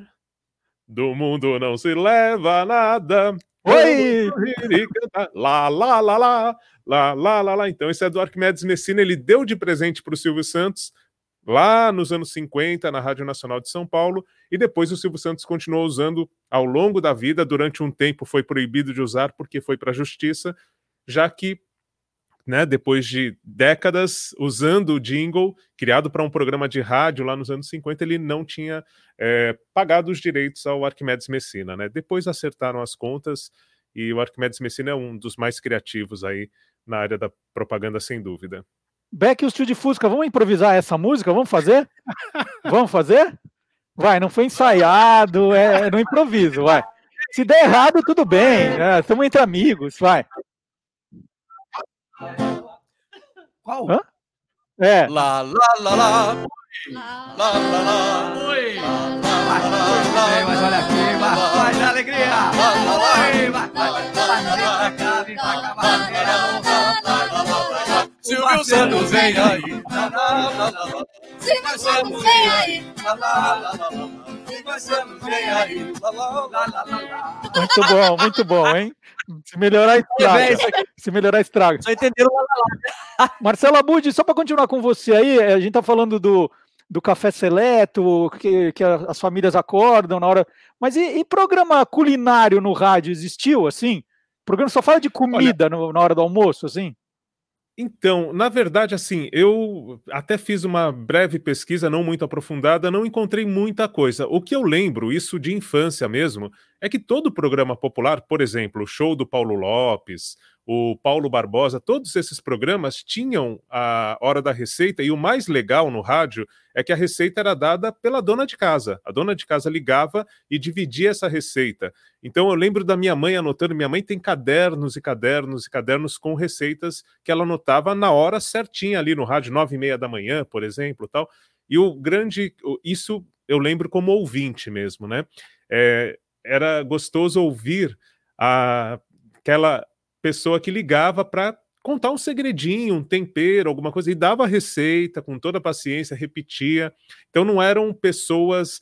A Hebe teve programa na Rádio Mulher, então aí sim ela fazia ali o momento da receita, tudo tal. Mas é, especificamente um programa só de culinária eu não, não conheço. Deve ter tido, porque a gente imagina que tudo já tenha acontecido, né? Daqui a pouco, se a gente procurar, vai ter um podcast de receita, deve ter também. Então tem muita coisa que realmente foge aí a, a pesquisa particular. Mas no caso que eu lembro como ouvinte e que eu gostava muito, inclusive, porque minha mãe deixava o rádio ligado o tempo todo enquanto cozinhava, tal, era de ouvir o show do Paulo Lopes, o Paulo Barbosa, esses programas com as ouvintes é, dividindo receitas. E, e se você mandou mais um vídeo aqui para gente? Que é uma música feita com panela. O que, que é essa história? Então, isso é bem recente, é do ano passado, a gente falando de jingles, né? A Plate Again, que é uma produtora do André Minassian, do Tula Minassian, é, justamente fez, inclusive, a revisão do jingle de Café Seleto de 2015. Isso está lá no Peças Raras, dá para conhecer toda a história, inclusive a polêmica que vocês já levantaram no Você é Curioso da mudança da letra. Tem uhum. tudo lá, direito de resposta para os criativos. Mas, enfim, é, e essa produtora, Plate Again, é, teve a missão de criar uma música falando de temperos e comidas brasileiras para Tramontina. Então, para que isso acontecesse, a Tramontina levou um caminhão de produtos da Tramontina para que ficassem lá na produtora e eles ficassem conversando com esses produtos para depois poderem traduzir isso em forma de música.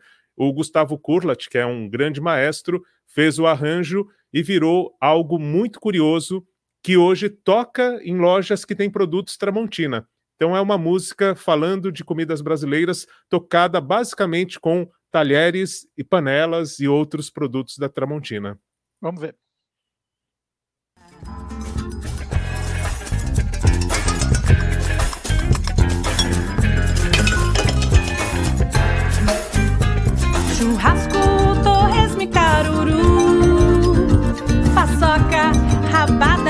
Angu Curau, feijoada escondidinho. Pamonha, jeripoca, arrumadinho. Um mundo de possibilidades. Temperos com gosto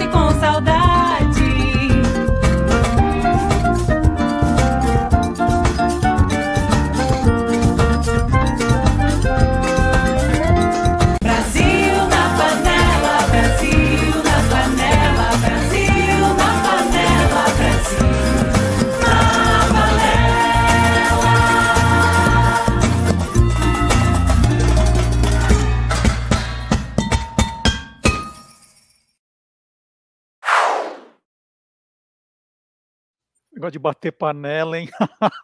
não é de hoje, então, que se bate panela. O Antônio Mier, ele não está aqui, daqui a pouco ele aparece, mas ele, ele diz, Januária, que a loira do banheiro inspirou uma série de comerciais das lâminas Platinum da Gillette. É, e ele mandou uma pra gente aqui, pra, pra gente comentar. A gente tem essa, ó, acabou de chegar. Agora eu quero ver se essa platina é boa mesmo, como diz a publicidade. É você! Eu sou a Platina de Platinum Plus. Graças a mim, Platinum Plus dá a você ainda mais barbas. Com maior suavidade. Ah, que bom ver você hoje, amanhã, todos os dias. Experimente minha suavidade. E depois, deixe-me se for capaz. Onde você vai, Renato? eu vou fazer a barba, só, só fazer a barba. Renato Corte Real, olha só, inspirado na loira do banheiro, Januária, tá vendo?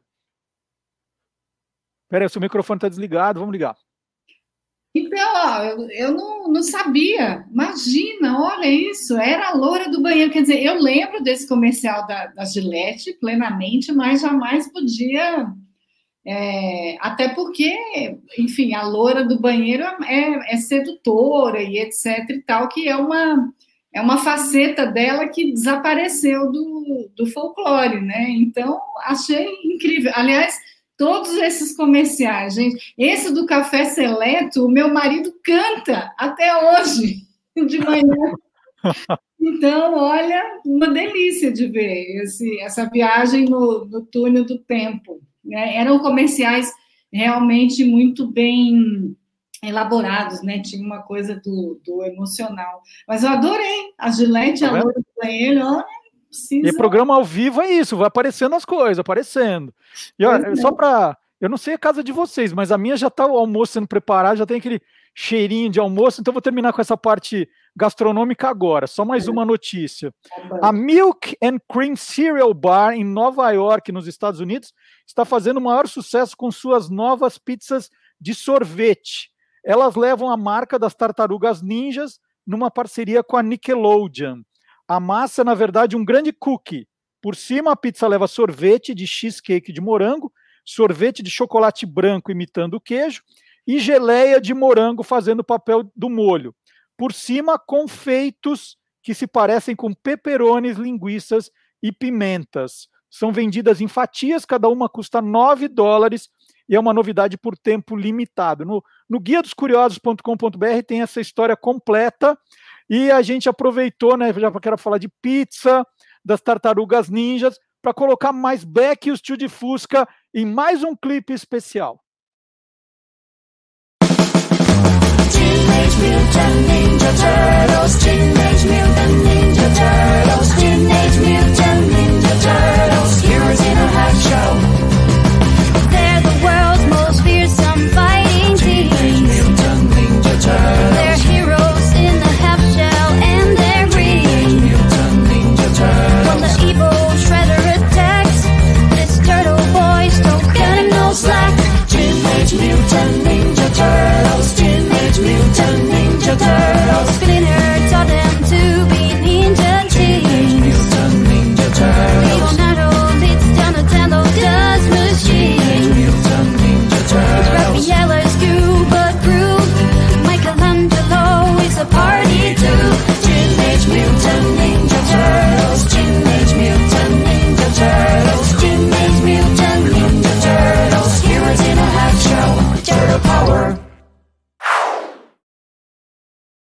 Gente, um programa que tem essa banda merece ou não merece um like agora, hein? Merece ou não merece? Ah, merece, né?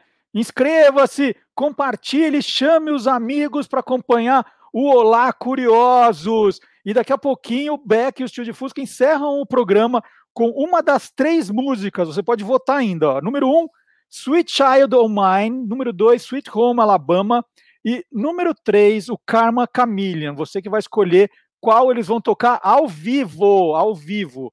A gente pode até, para confirmar que é ao vivo, que eles não estão dublando, a gente na hora vai pensar uma palavra e eles encaixam na letra. Né? A gente vai pensar uma palavra que eles precisam encaixar na letra para mostrar que é ao vivo, tá? Você pode até mandar a palavra que você quer que encaixe também. E agora, né, a gente está saindo da, das pizzas e indo para o mundo animal. Eu vou perguntar para a Januária para ela falar de um personagem que eu estou olhando aqui o abecedário de personagens do folclore brasileiro e, e, tem muito bicho, né? Um que me chamou a atenção, vou até mostrar a página aqui, ó. Página 24, Ayangá. O Ayangá é um bicho que solta fogo pela, pelo olho, ó. Que, que, conta um pouquinho do Ayangá pra gente. Então, o Anhangá é um dos personagens mais antigos, né, de que se tem res, registro no nosso folclore, né? O padre José Anchieta foi um dos primeiros que registrou esse bicho nas suas cartas, né? Então, para ele era o demônio, né? O demônio de olhos de fogo. E, e na real a gente acha que era mais para tentar dissuadir os, os índios, né, que acreditavam né, que o Anhangá não era uma figura má, não, de, de, maneira alguma, era um protetor, né, das florestas, mas como o objetivo, né, dos, dos catequizadores era convencer os índios, né, de que a religião que vinha chegando, né, era melhor que a deles, então melhor caracterizar o Anhangá como, como um diabo, né, e o Anhangá é citado em muitas obras literárias, né? No, no abecedário eu cito um trechinho de, de um livro do Érico Veríssimo, né? As Viagens do Tibiquera, e o Tibiquera encontra o, o Anhangá, né? Então é, é, é, um encontro sempre muito impactante, né? A figura dele traz uma cruz, né? Na, na, na testa, que era justamente para confrontar, né? O bem com o mal. Então, é um, é um bicho é, muito assustador e, e, eu achei interessante incluir no abecedário por isso, por conta de ser um dos mais antigos que a gente tem em registro e de ser também um bicho muito ligado à, à cultura indígena né, no Brasil. Tinha, alguns dizem que ele é aparentado com o jurupari, que também é tido como um diabo, né, mas a figura do diabo é muito controversa quando se trata de comparar o que os índios acham que é diabo e o que o homem branco acha que é, né? Então, eu acho, acho fascinante, assim. E, e a ilustração do Berge, nesse sentido, foi muito feliz, né? Porque ele fez realmente um, um veado com todos os chifres e tal, e esses olhos, né? que soltam fogo, né? Então isso é muito impactante. É, é essa descrição que o, o personagem, né, o Tibiquera, é, faz a, a, descrição no livro do Érico Veríssimo. Você conheceu o trabalho do Berge, Marcelo Alencar? Conheço, mas, o, mas não em quadrinhos. Eu já vi muito trabalho dele como ilustrador, adoro, é muito bom. Bacana.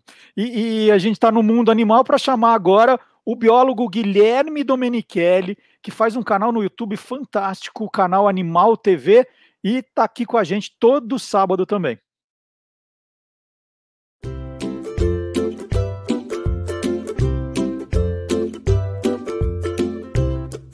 Soltando os bichos, com Guilherme Domenichelli. Cientistas australianos homenagearam cinco novas espécies de animais com nomes bem curiosos. São cinco espécies de moscas, que receberam nomes de super-heróis da Marvel. No ano de 2019, esses pesquisadores descobriram 165 novas espécies de seres vivos. Todos eles receberam nomes para identificação e cinco nomes chamaram bastante atenção. Uma delas é a mosca Stan Lee, que homenageia o criador de grandes heróis famosos da cultura pop, como Homem-Aranha, Hulk, Demolidor e Pantera Negra. O nome foi escolhido por conta das marcações do inseto que se assemelham aos óculos de sol e o bigode marcante do desenhista e criador dos super-heróis. Já a mosca Deadpool recebeu o nome devido às marcas em suas costas, que lembram a máscara vermelha e preta do mercenário. Também outras três espécies receberam o nome de personagens da Marvel: Loki, Thor e Viúva Negra. Todas as cinco espécies são moscas carnívoras que se alimentam de outros insetos, principalmente de outras espécies de moscas. É, mas isso não é novidade não, porque há pouco tempo um dinossauro enorme carnívoro descoberto por paleontólogos no interior do estado de São Paulo recebeu o nome do supervilão Thanos. Era um dinossauro da família Belissaurideus, um carnívoro e temido predador. Tinha próximo de 5 metros e meio de altura e 600 quilos. Eu achei muito legal colocar nomes de super-heróis nessas novas espécies encontradas de moscas e também nesse dinossauro lá do passado. E vocês, o que acharam?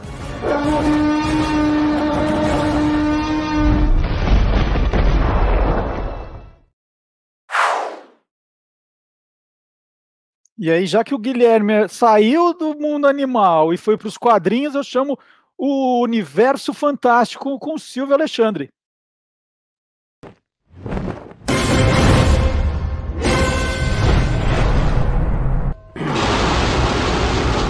Universo Fantástico. Ame o próximo. Com essa mensagem, Stanley e Jack Kirby criaram os X-Men em 1963. E desde então, a temática central é combater o preconceito e promover a aceitação das diferenças. Assim, vamos falar de cinco curiosidades sobre os X-Men. A primeira é sobre Tempestade, a Rainha dos Ventos. Ela foi a primeira heroína afro-americana das histórias em quadrinhos em 1975. O seu visual de moicano de 1983 foi uma brincadeira de Chris Cameron e Paul Schmidt, depois de saberem que a Marvel planejava repaginar o visual de alguns mutantes. Antes dessa mudança, substituíram o tradicional traje de Tempestade por roupas de couro e o cabelo moicano, inspirado em Mr. T do Esquadrão Classe A. E a brincadeira virou o visual favorito dos fãs. Ele apareceu até mesmo no filme X-Men Apocalipse. Bom, isso era de se esperar, afinal, o nome da personagem, Ororo, significa beleza. A segunda é a aparência do careca Charlie Xavier. De acordo com Stan Lee, foi o visual do ator Hugh Brynner que serviu de inspiração. Isso criou a teoria que a origem dos mutantes foi inspirada no clássico filme de faroeste Os Sete Magníficos, de 1960, onde Brynner é o protagonista.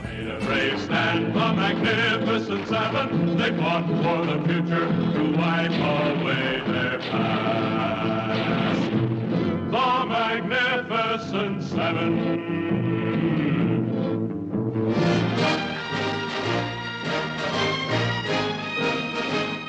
Ride on.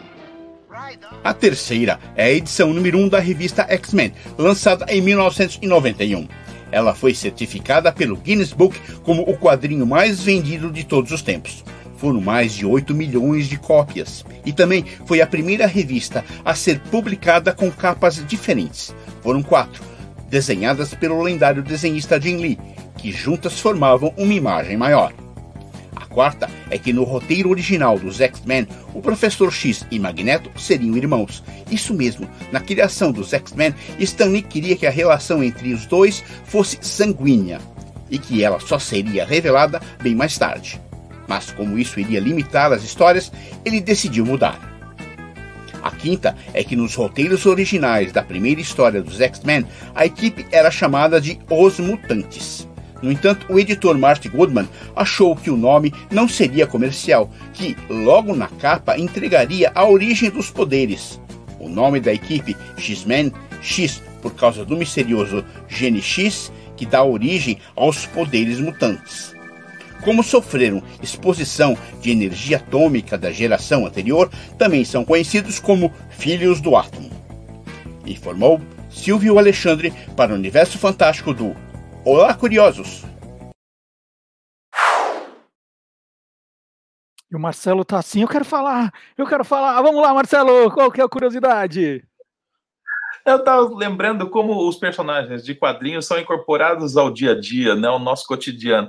O, o, o Saci Pererê mesmo é o mascote do Internacional Clube, o Esporte Clube Internacional de Porto Alegre, e durante muito tempo a imagem que foi usada para simbolizá-lo era o Pererê do Ziraldo, né? E a gente tem o, o Mancha Negra, por exemplo, que é um vilão da Disney, que é símbolo de várias torcidas organizadas de vários clubes brasileiros. Eu mesmo corto cabelo num salão que chama-se Os Manos, e o logotipo são os irmãos Metralha, cortando o cabelo da gente. Às vezes eles fazem um serviço meio de mano mesmo. Muito bacana.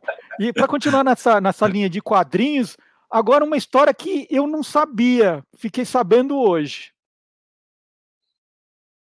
Papai sabe tudo.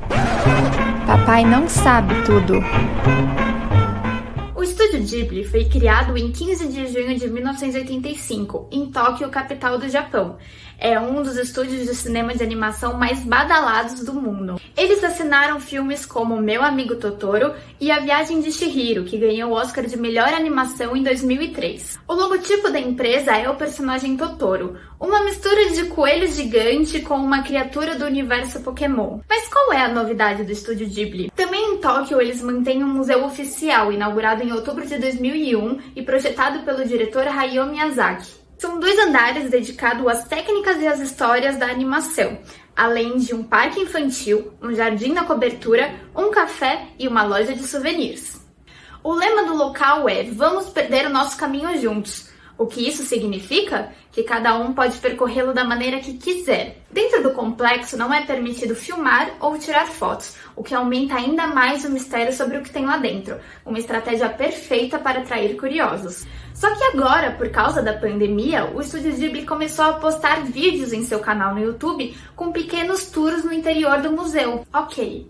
Você até consegue achar fotos e vídeos na internet feito por alguns visitantes, mas não é nada muito bom. Ah, o Estúdio Ghibli postou também vídeos com todo o processo de higienização que é feito lá dentro o tempo todo. Para ver esse conteúdo é só procurar por Ghibli Museum no YouTube. Ghibli, vou, vou até soletrar aqui, é G-H-I-B-L-I. Ghibli, G-H-I-B-L-I, Museum, né? Museu com M no final. E na semana passada, quando eu rodei a reportagem da Beatriz, minha filha jornalista, minha filha número dois, eu disse que eu ia perguntar para o professor Dionísio Silva da onde veio a expressão pai coruja, mãe coruja, avó coruja. E o professor Dionísio, que é autor de livros espetaculares, como A Vida Íntima das Frases, A Vida Íntima das Palavras, é, ele respondeu para gente. Mãe coruja é quem só vê qualidades nos filhos e com muito exagero. Aplica-se também ao pai coruja, vovô coruja, vovó coruja. A origem é uma fábula de Esopo, um escritor é, africano que era escravo dos gregos e que viveu entre os séculos VII e VI a.C. Ele conta que a coruja faz um trato com a águia, pede para a águia é, não comer os filhotes dela. E a águia aceita e diz: Então me descreva os seus filhotes para que eu não os coma. Então a coruja os descreve como os mais lindos da floresta. A águia sai para caçar, come os filhotes da coruja, e quando a coruja volta, tinha ido caçar também e não encontra os filhotes, vai se queixar para a águia. E a águia diz: Olha, eu comi três bichinhos horrendos, muito feios, não podiam ser seus filhos. Esta fábula foi adaptada por La Fontaine no século XVII, na França, e também por Monteiro Lobato, o nosso Monteiro Lobato, no Brasil, no século passado. Em algumas versões, quem come os filhotes da coruja é a onça. Então, lembrando, hein, professor Dionísio da Silva, A Vida Íntima das Frases, A Vida Íntima das Palavras. Essas são edições muito antigas, porque eu sou fã dele há muito tempo. Já tem versões mais novas, mas os livros continuam sempre nas livrarias. E agora é hora de mais uma vez testar os conhecimentos de você que está nos vendo, nos ouvindo e dos nossos convidados. Mais um curioso game show. E agora é o jogo do dicionário, aproveitando que nós tivemos o professor Dionísio da Silva passando por aqui. São três palavras, eu vou dar três alternativas. Vocês levantem suas placas com alternativa A, B ou C. Primeira palavra é olifante. Né? Estamos aumentando o vocabulário de todo mundo. Olifante é alternativa A, rede para pescar peixe voador. Alternativa B, corneta feita com a presa do elefante. E alternativa C, formação mineral no teto das cavernas. O que é olifante A, B ou C? Vamos lá, virando as placas, de um jeito que eu enxergue. A Januária diz que é C, formação mineral nos tetos das cavernas. O Marcelo diz C, Beck C. E o Marcelo Abud, não estou vendo, Marcelo Abud, mais para cá. Todo mundo diz que é C e todo mundo errou. Olifante, alternativa B, corneta feita com presa do elefante. Segunda palavra, o que é fungagá? Fungagá, alternativa A, é uma orquestra desafinada. Não é com vocês, não, viu, Beck? É, é orquestra desafinada. B, pessoa que está levemente resfriada. Ou fungagá é um doce nordestino feito à base de fubá e coco. O que é fungagá? Vamos lá, virando as placas. Virando as placas. Marcelo Alencar diz que é B. Beck diz que é C. Januária C. Marcelo Abud está difícil de enxergar aqui, viu? Eu não consigo. É C também.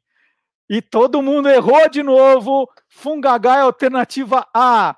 Uma orquestra desafinada. Última palavra. Vamos ver, gente. Vocês melhoram um pouco agora, mas vocês estão aprendendo. Vocês já sabem o que é olifante, fungagá. Terceira palavra. Zamacueca é uma. Zamacueca é uma. Alternativa A.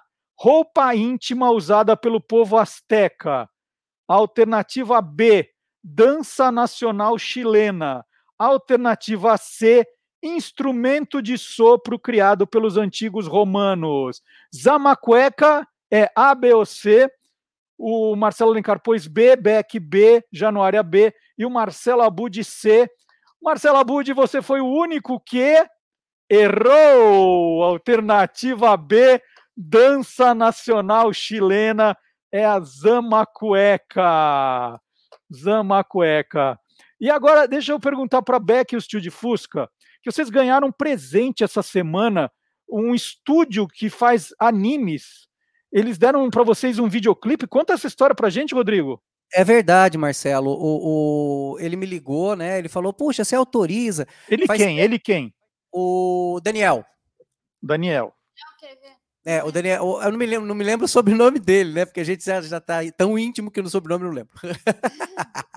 Aí o Daniel falou: Rodrigo, você autoriza tal? A gente falou: lógico, poxa. Autoriza o quê? Explica direito essa história, Rodrigo. Ah, tá. A usar a música Meu Fusca. anime deles. Música nossa da banda. Ele Meu te- Fusca. O meu Fusca, que é uma O música de composição nossa, ele tem um anime que é muito legal. É muito legal. Ele faz, é, ele desenha, ele faz animação. É sensacional. Aí ele mandou, ele falou: "Puxa, seria para encaixar essa música nesse nesse anime". Mas eu achei tão legal, mas tão legal. Eu falei: "Meu, vamos fazer outras coisas. Além disso, a gente está programando fazer outras coisas juntos. É muito legal". Então o Sensacional. Daniel, o Daniel que você não lembra o sobrenome, É. ele pegou a música O Meu Fusca da banda de Fusca. Isso. Ele fez um- um- uma história anime e colocou a música lá. Isso, mas dentro esse anime, a persona, os personagens ele já vai lançar, né? Como se fosse uma série de desenhos animados. É muito legal, né? Aí ele aproveitou que tem uma personagem que colocou a personagem cantando a música Meu Fusca. É muito legal. Vamos, vamos ver se essa, vamos ouvir se essa música é boa mesmo?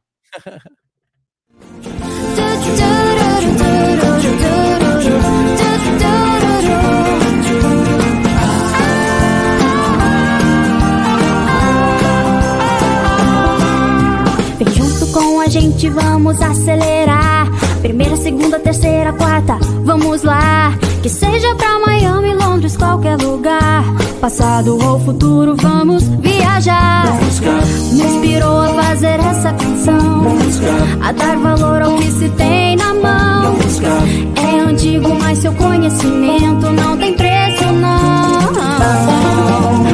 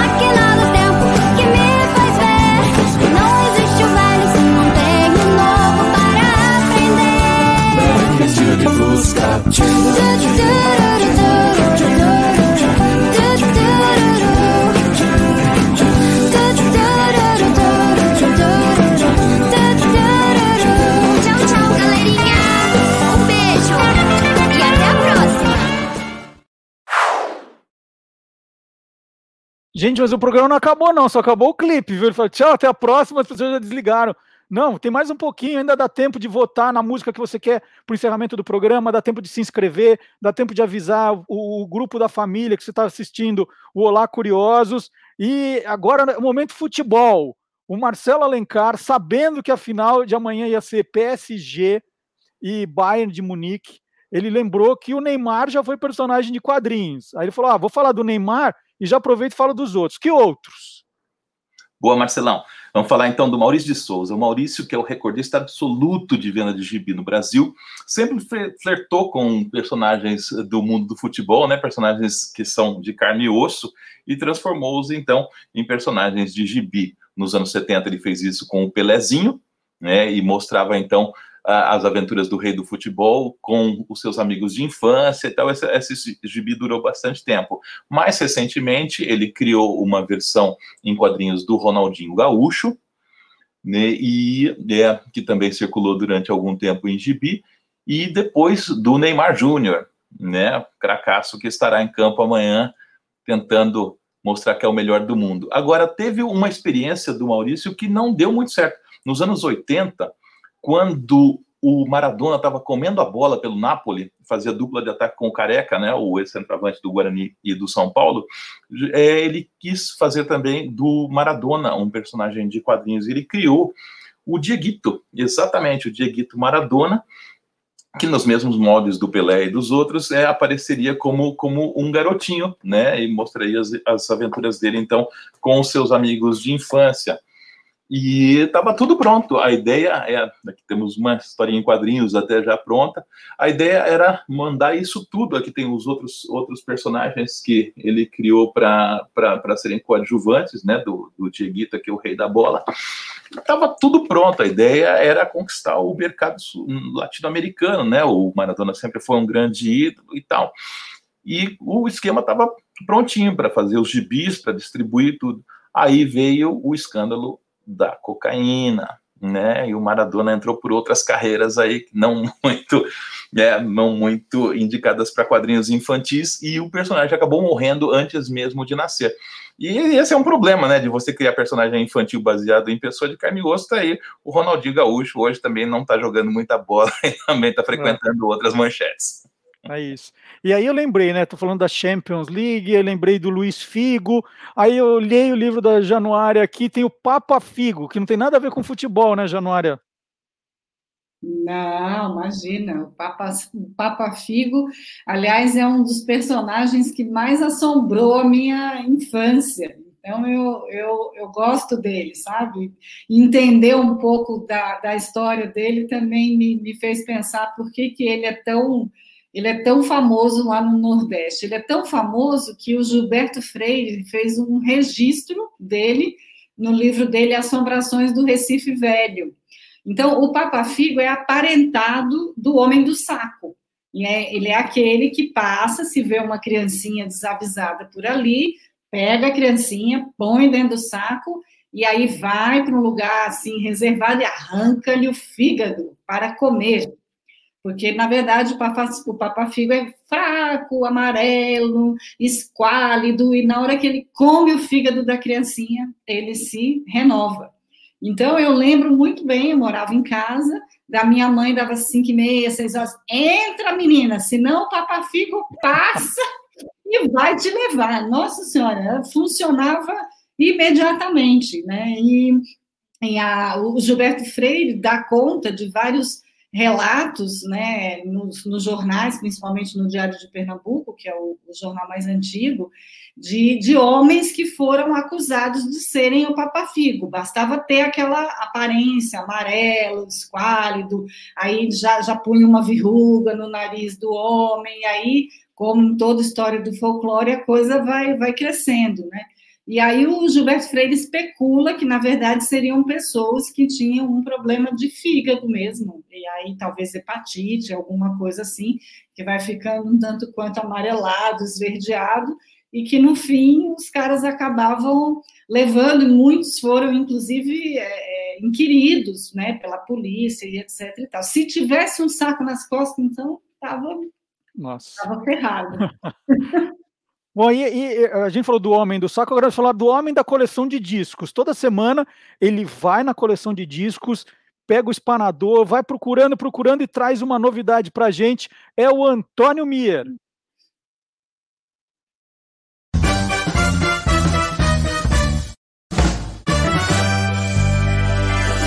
Tirando o pó. Olá, vez ou outra surge uma personalidade que agita o mundo artístico. Foi o que aconteceu no final dos anos 70, quando uma menina de 17 anos, de beleza estonteante, posou para a extinta revista Close. O sucesso de vendas da revista acabou lhe abrindo as portas da fama. O nome da revista ajudou a compor seu nome artístico, Roberta Close. Roberta Close foi um fenômeno de massa. As mulheres morriam de inveja e os homens a desejavam. Afinal, era difícil aquela morena de olhos pretos, com 1,80m de altura, não chamar a atenção. Foi eleita a mulher mais bonita do Brasil. Roberta sofreu com o preconceito da família. Desde a infância, sabia que era uma mulher dentro do corpo de um homem. Após sua cirurgia, ela se diz uma mulher resignada foi a primeira modelo transgênero a sair nua na revista Playboy brasileira na edição de março de 1990.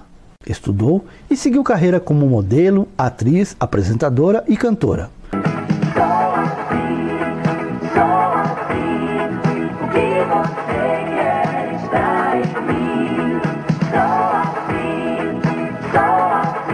Como cantora, lançou em 1988 o single Sou Assim, tendo como lado B a música platônica. Em 1984, Erasmo Carlos lançou o clipe da música Close, com a participação de Roberta Close. Não fosse o gogó e os pés, a minha lente na tela, no conto da mulher, nota 10, dá um close nela. Foi o suficiente para dizerem que o Tremendão havia tido um caso com ela, mas na verdade, a música composta um bom tempo antes era sobre um fotógrafo que, ao ver uma linda mulher na praia, dá um zoom com seu equipamento fotográfico, um close nos pés e no gogó da mulher e descobre que ela era homem. Roberta Close deixou o mundo artístico em 1993 e mudou-se para Zurique junto com seu marido. Se naturalizou suíça e atualmente vive feliz como dona de casa.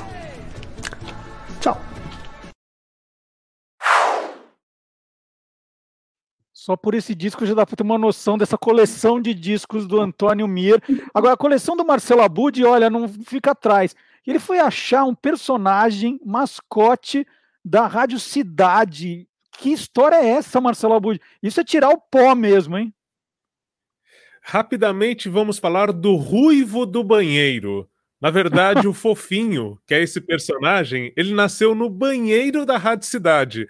O José Carlos Coelho que era o diretor comercial da Rádio Cidade aqui de São Paulo, a rádio que já estava em primeiro lugar de audiência lá nos anos 80, ele fazia uma voz engraçada que lembrava um pouco o Pato Donald. E um dia, O Luiz Fernando Malhoca, diretor da rádio, entrou no banheiro, foi lavar as mãos e ouviu aquela voz e falou: Que fofinho isso! E virou um esquilo que vivia dentro do estúdio da Rádio Cidade, o esquilo fofinho. Então nós temos imagens e temos a voz do fofinho para revelar como era esse personagem nos bastidores da Rádio Cidade dos anos 80. Ah, vai ser. Ah, eu não acredito. Ano Internacional do Fofinho 1986? Você não acha que é muita pretensão da sua parte?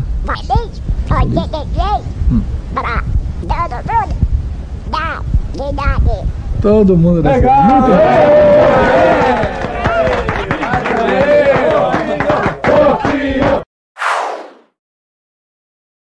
Olha só, olha o que o Marcelo Abud foi encontrar. Um abração para o Luiz Fernando Malhoca, sempre acompanhando Olá Curiosos. Ele acaba o programa, ele manda os comentários se está gostando, se não está. Muito obrigado, muita gente do rádio acompanhando o nosso programa, eu agradeço demais.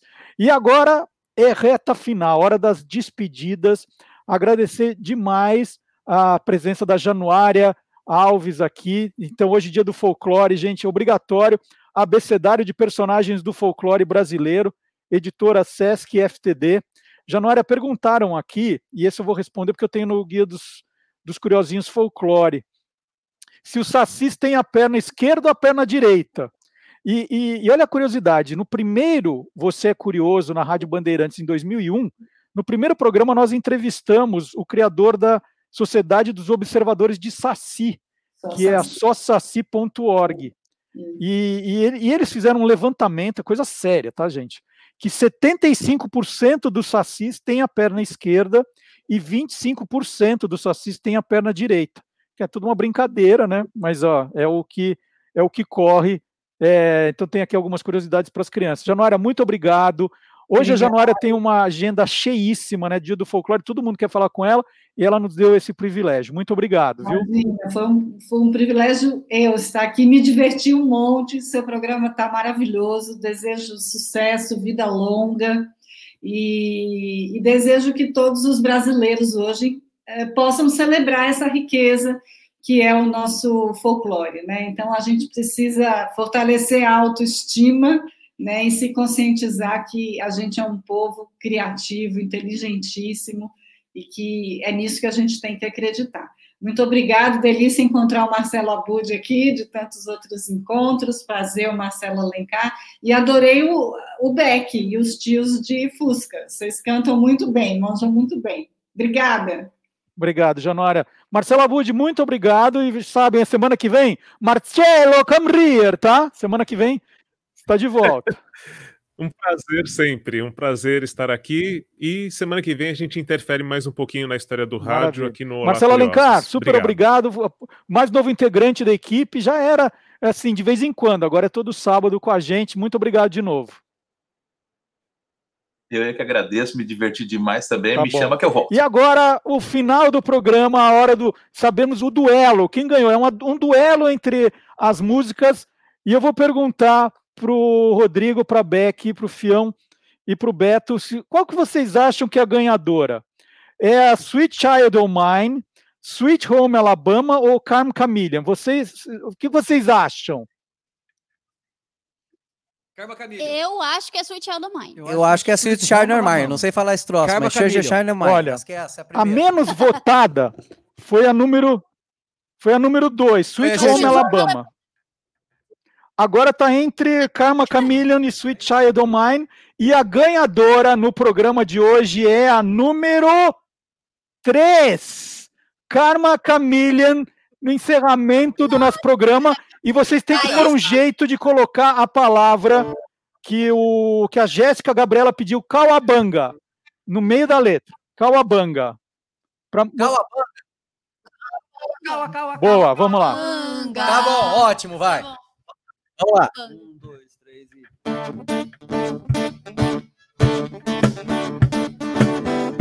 in your eyes all the way. If I listen to your lies, would you say I'm a man without conviction? I'm a man who doesn't know how to sail addiction. You come and go. You come and go. Cala, cala, cala, cala, cala, calabanga. You come and go. You come and go. Love it will be easy if you colors you like my dreams. Red, gold, and green.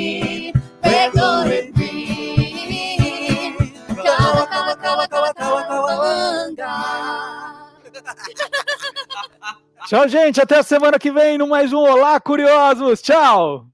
Tchau. E você para de dar essas ideias aí, Marcelo.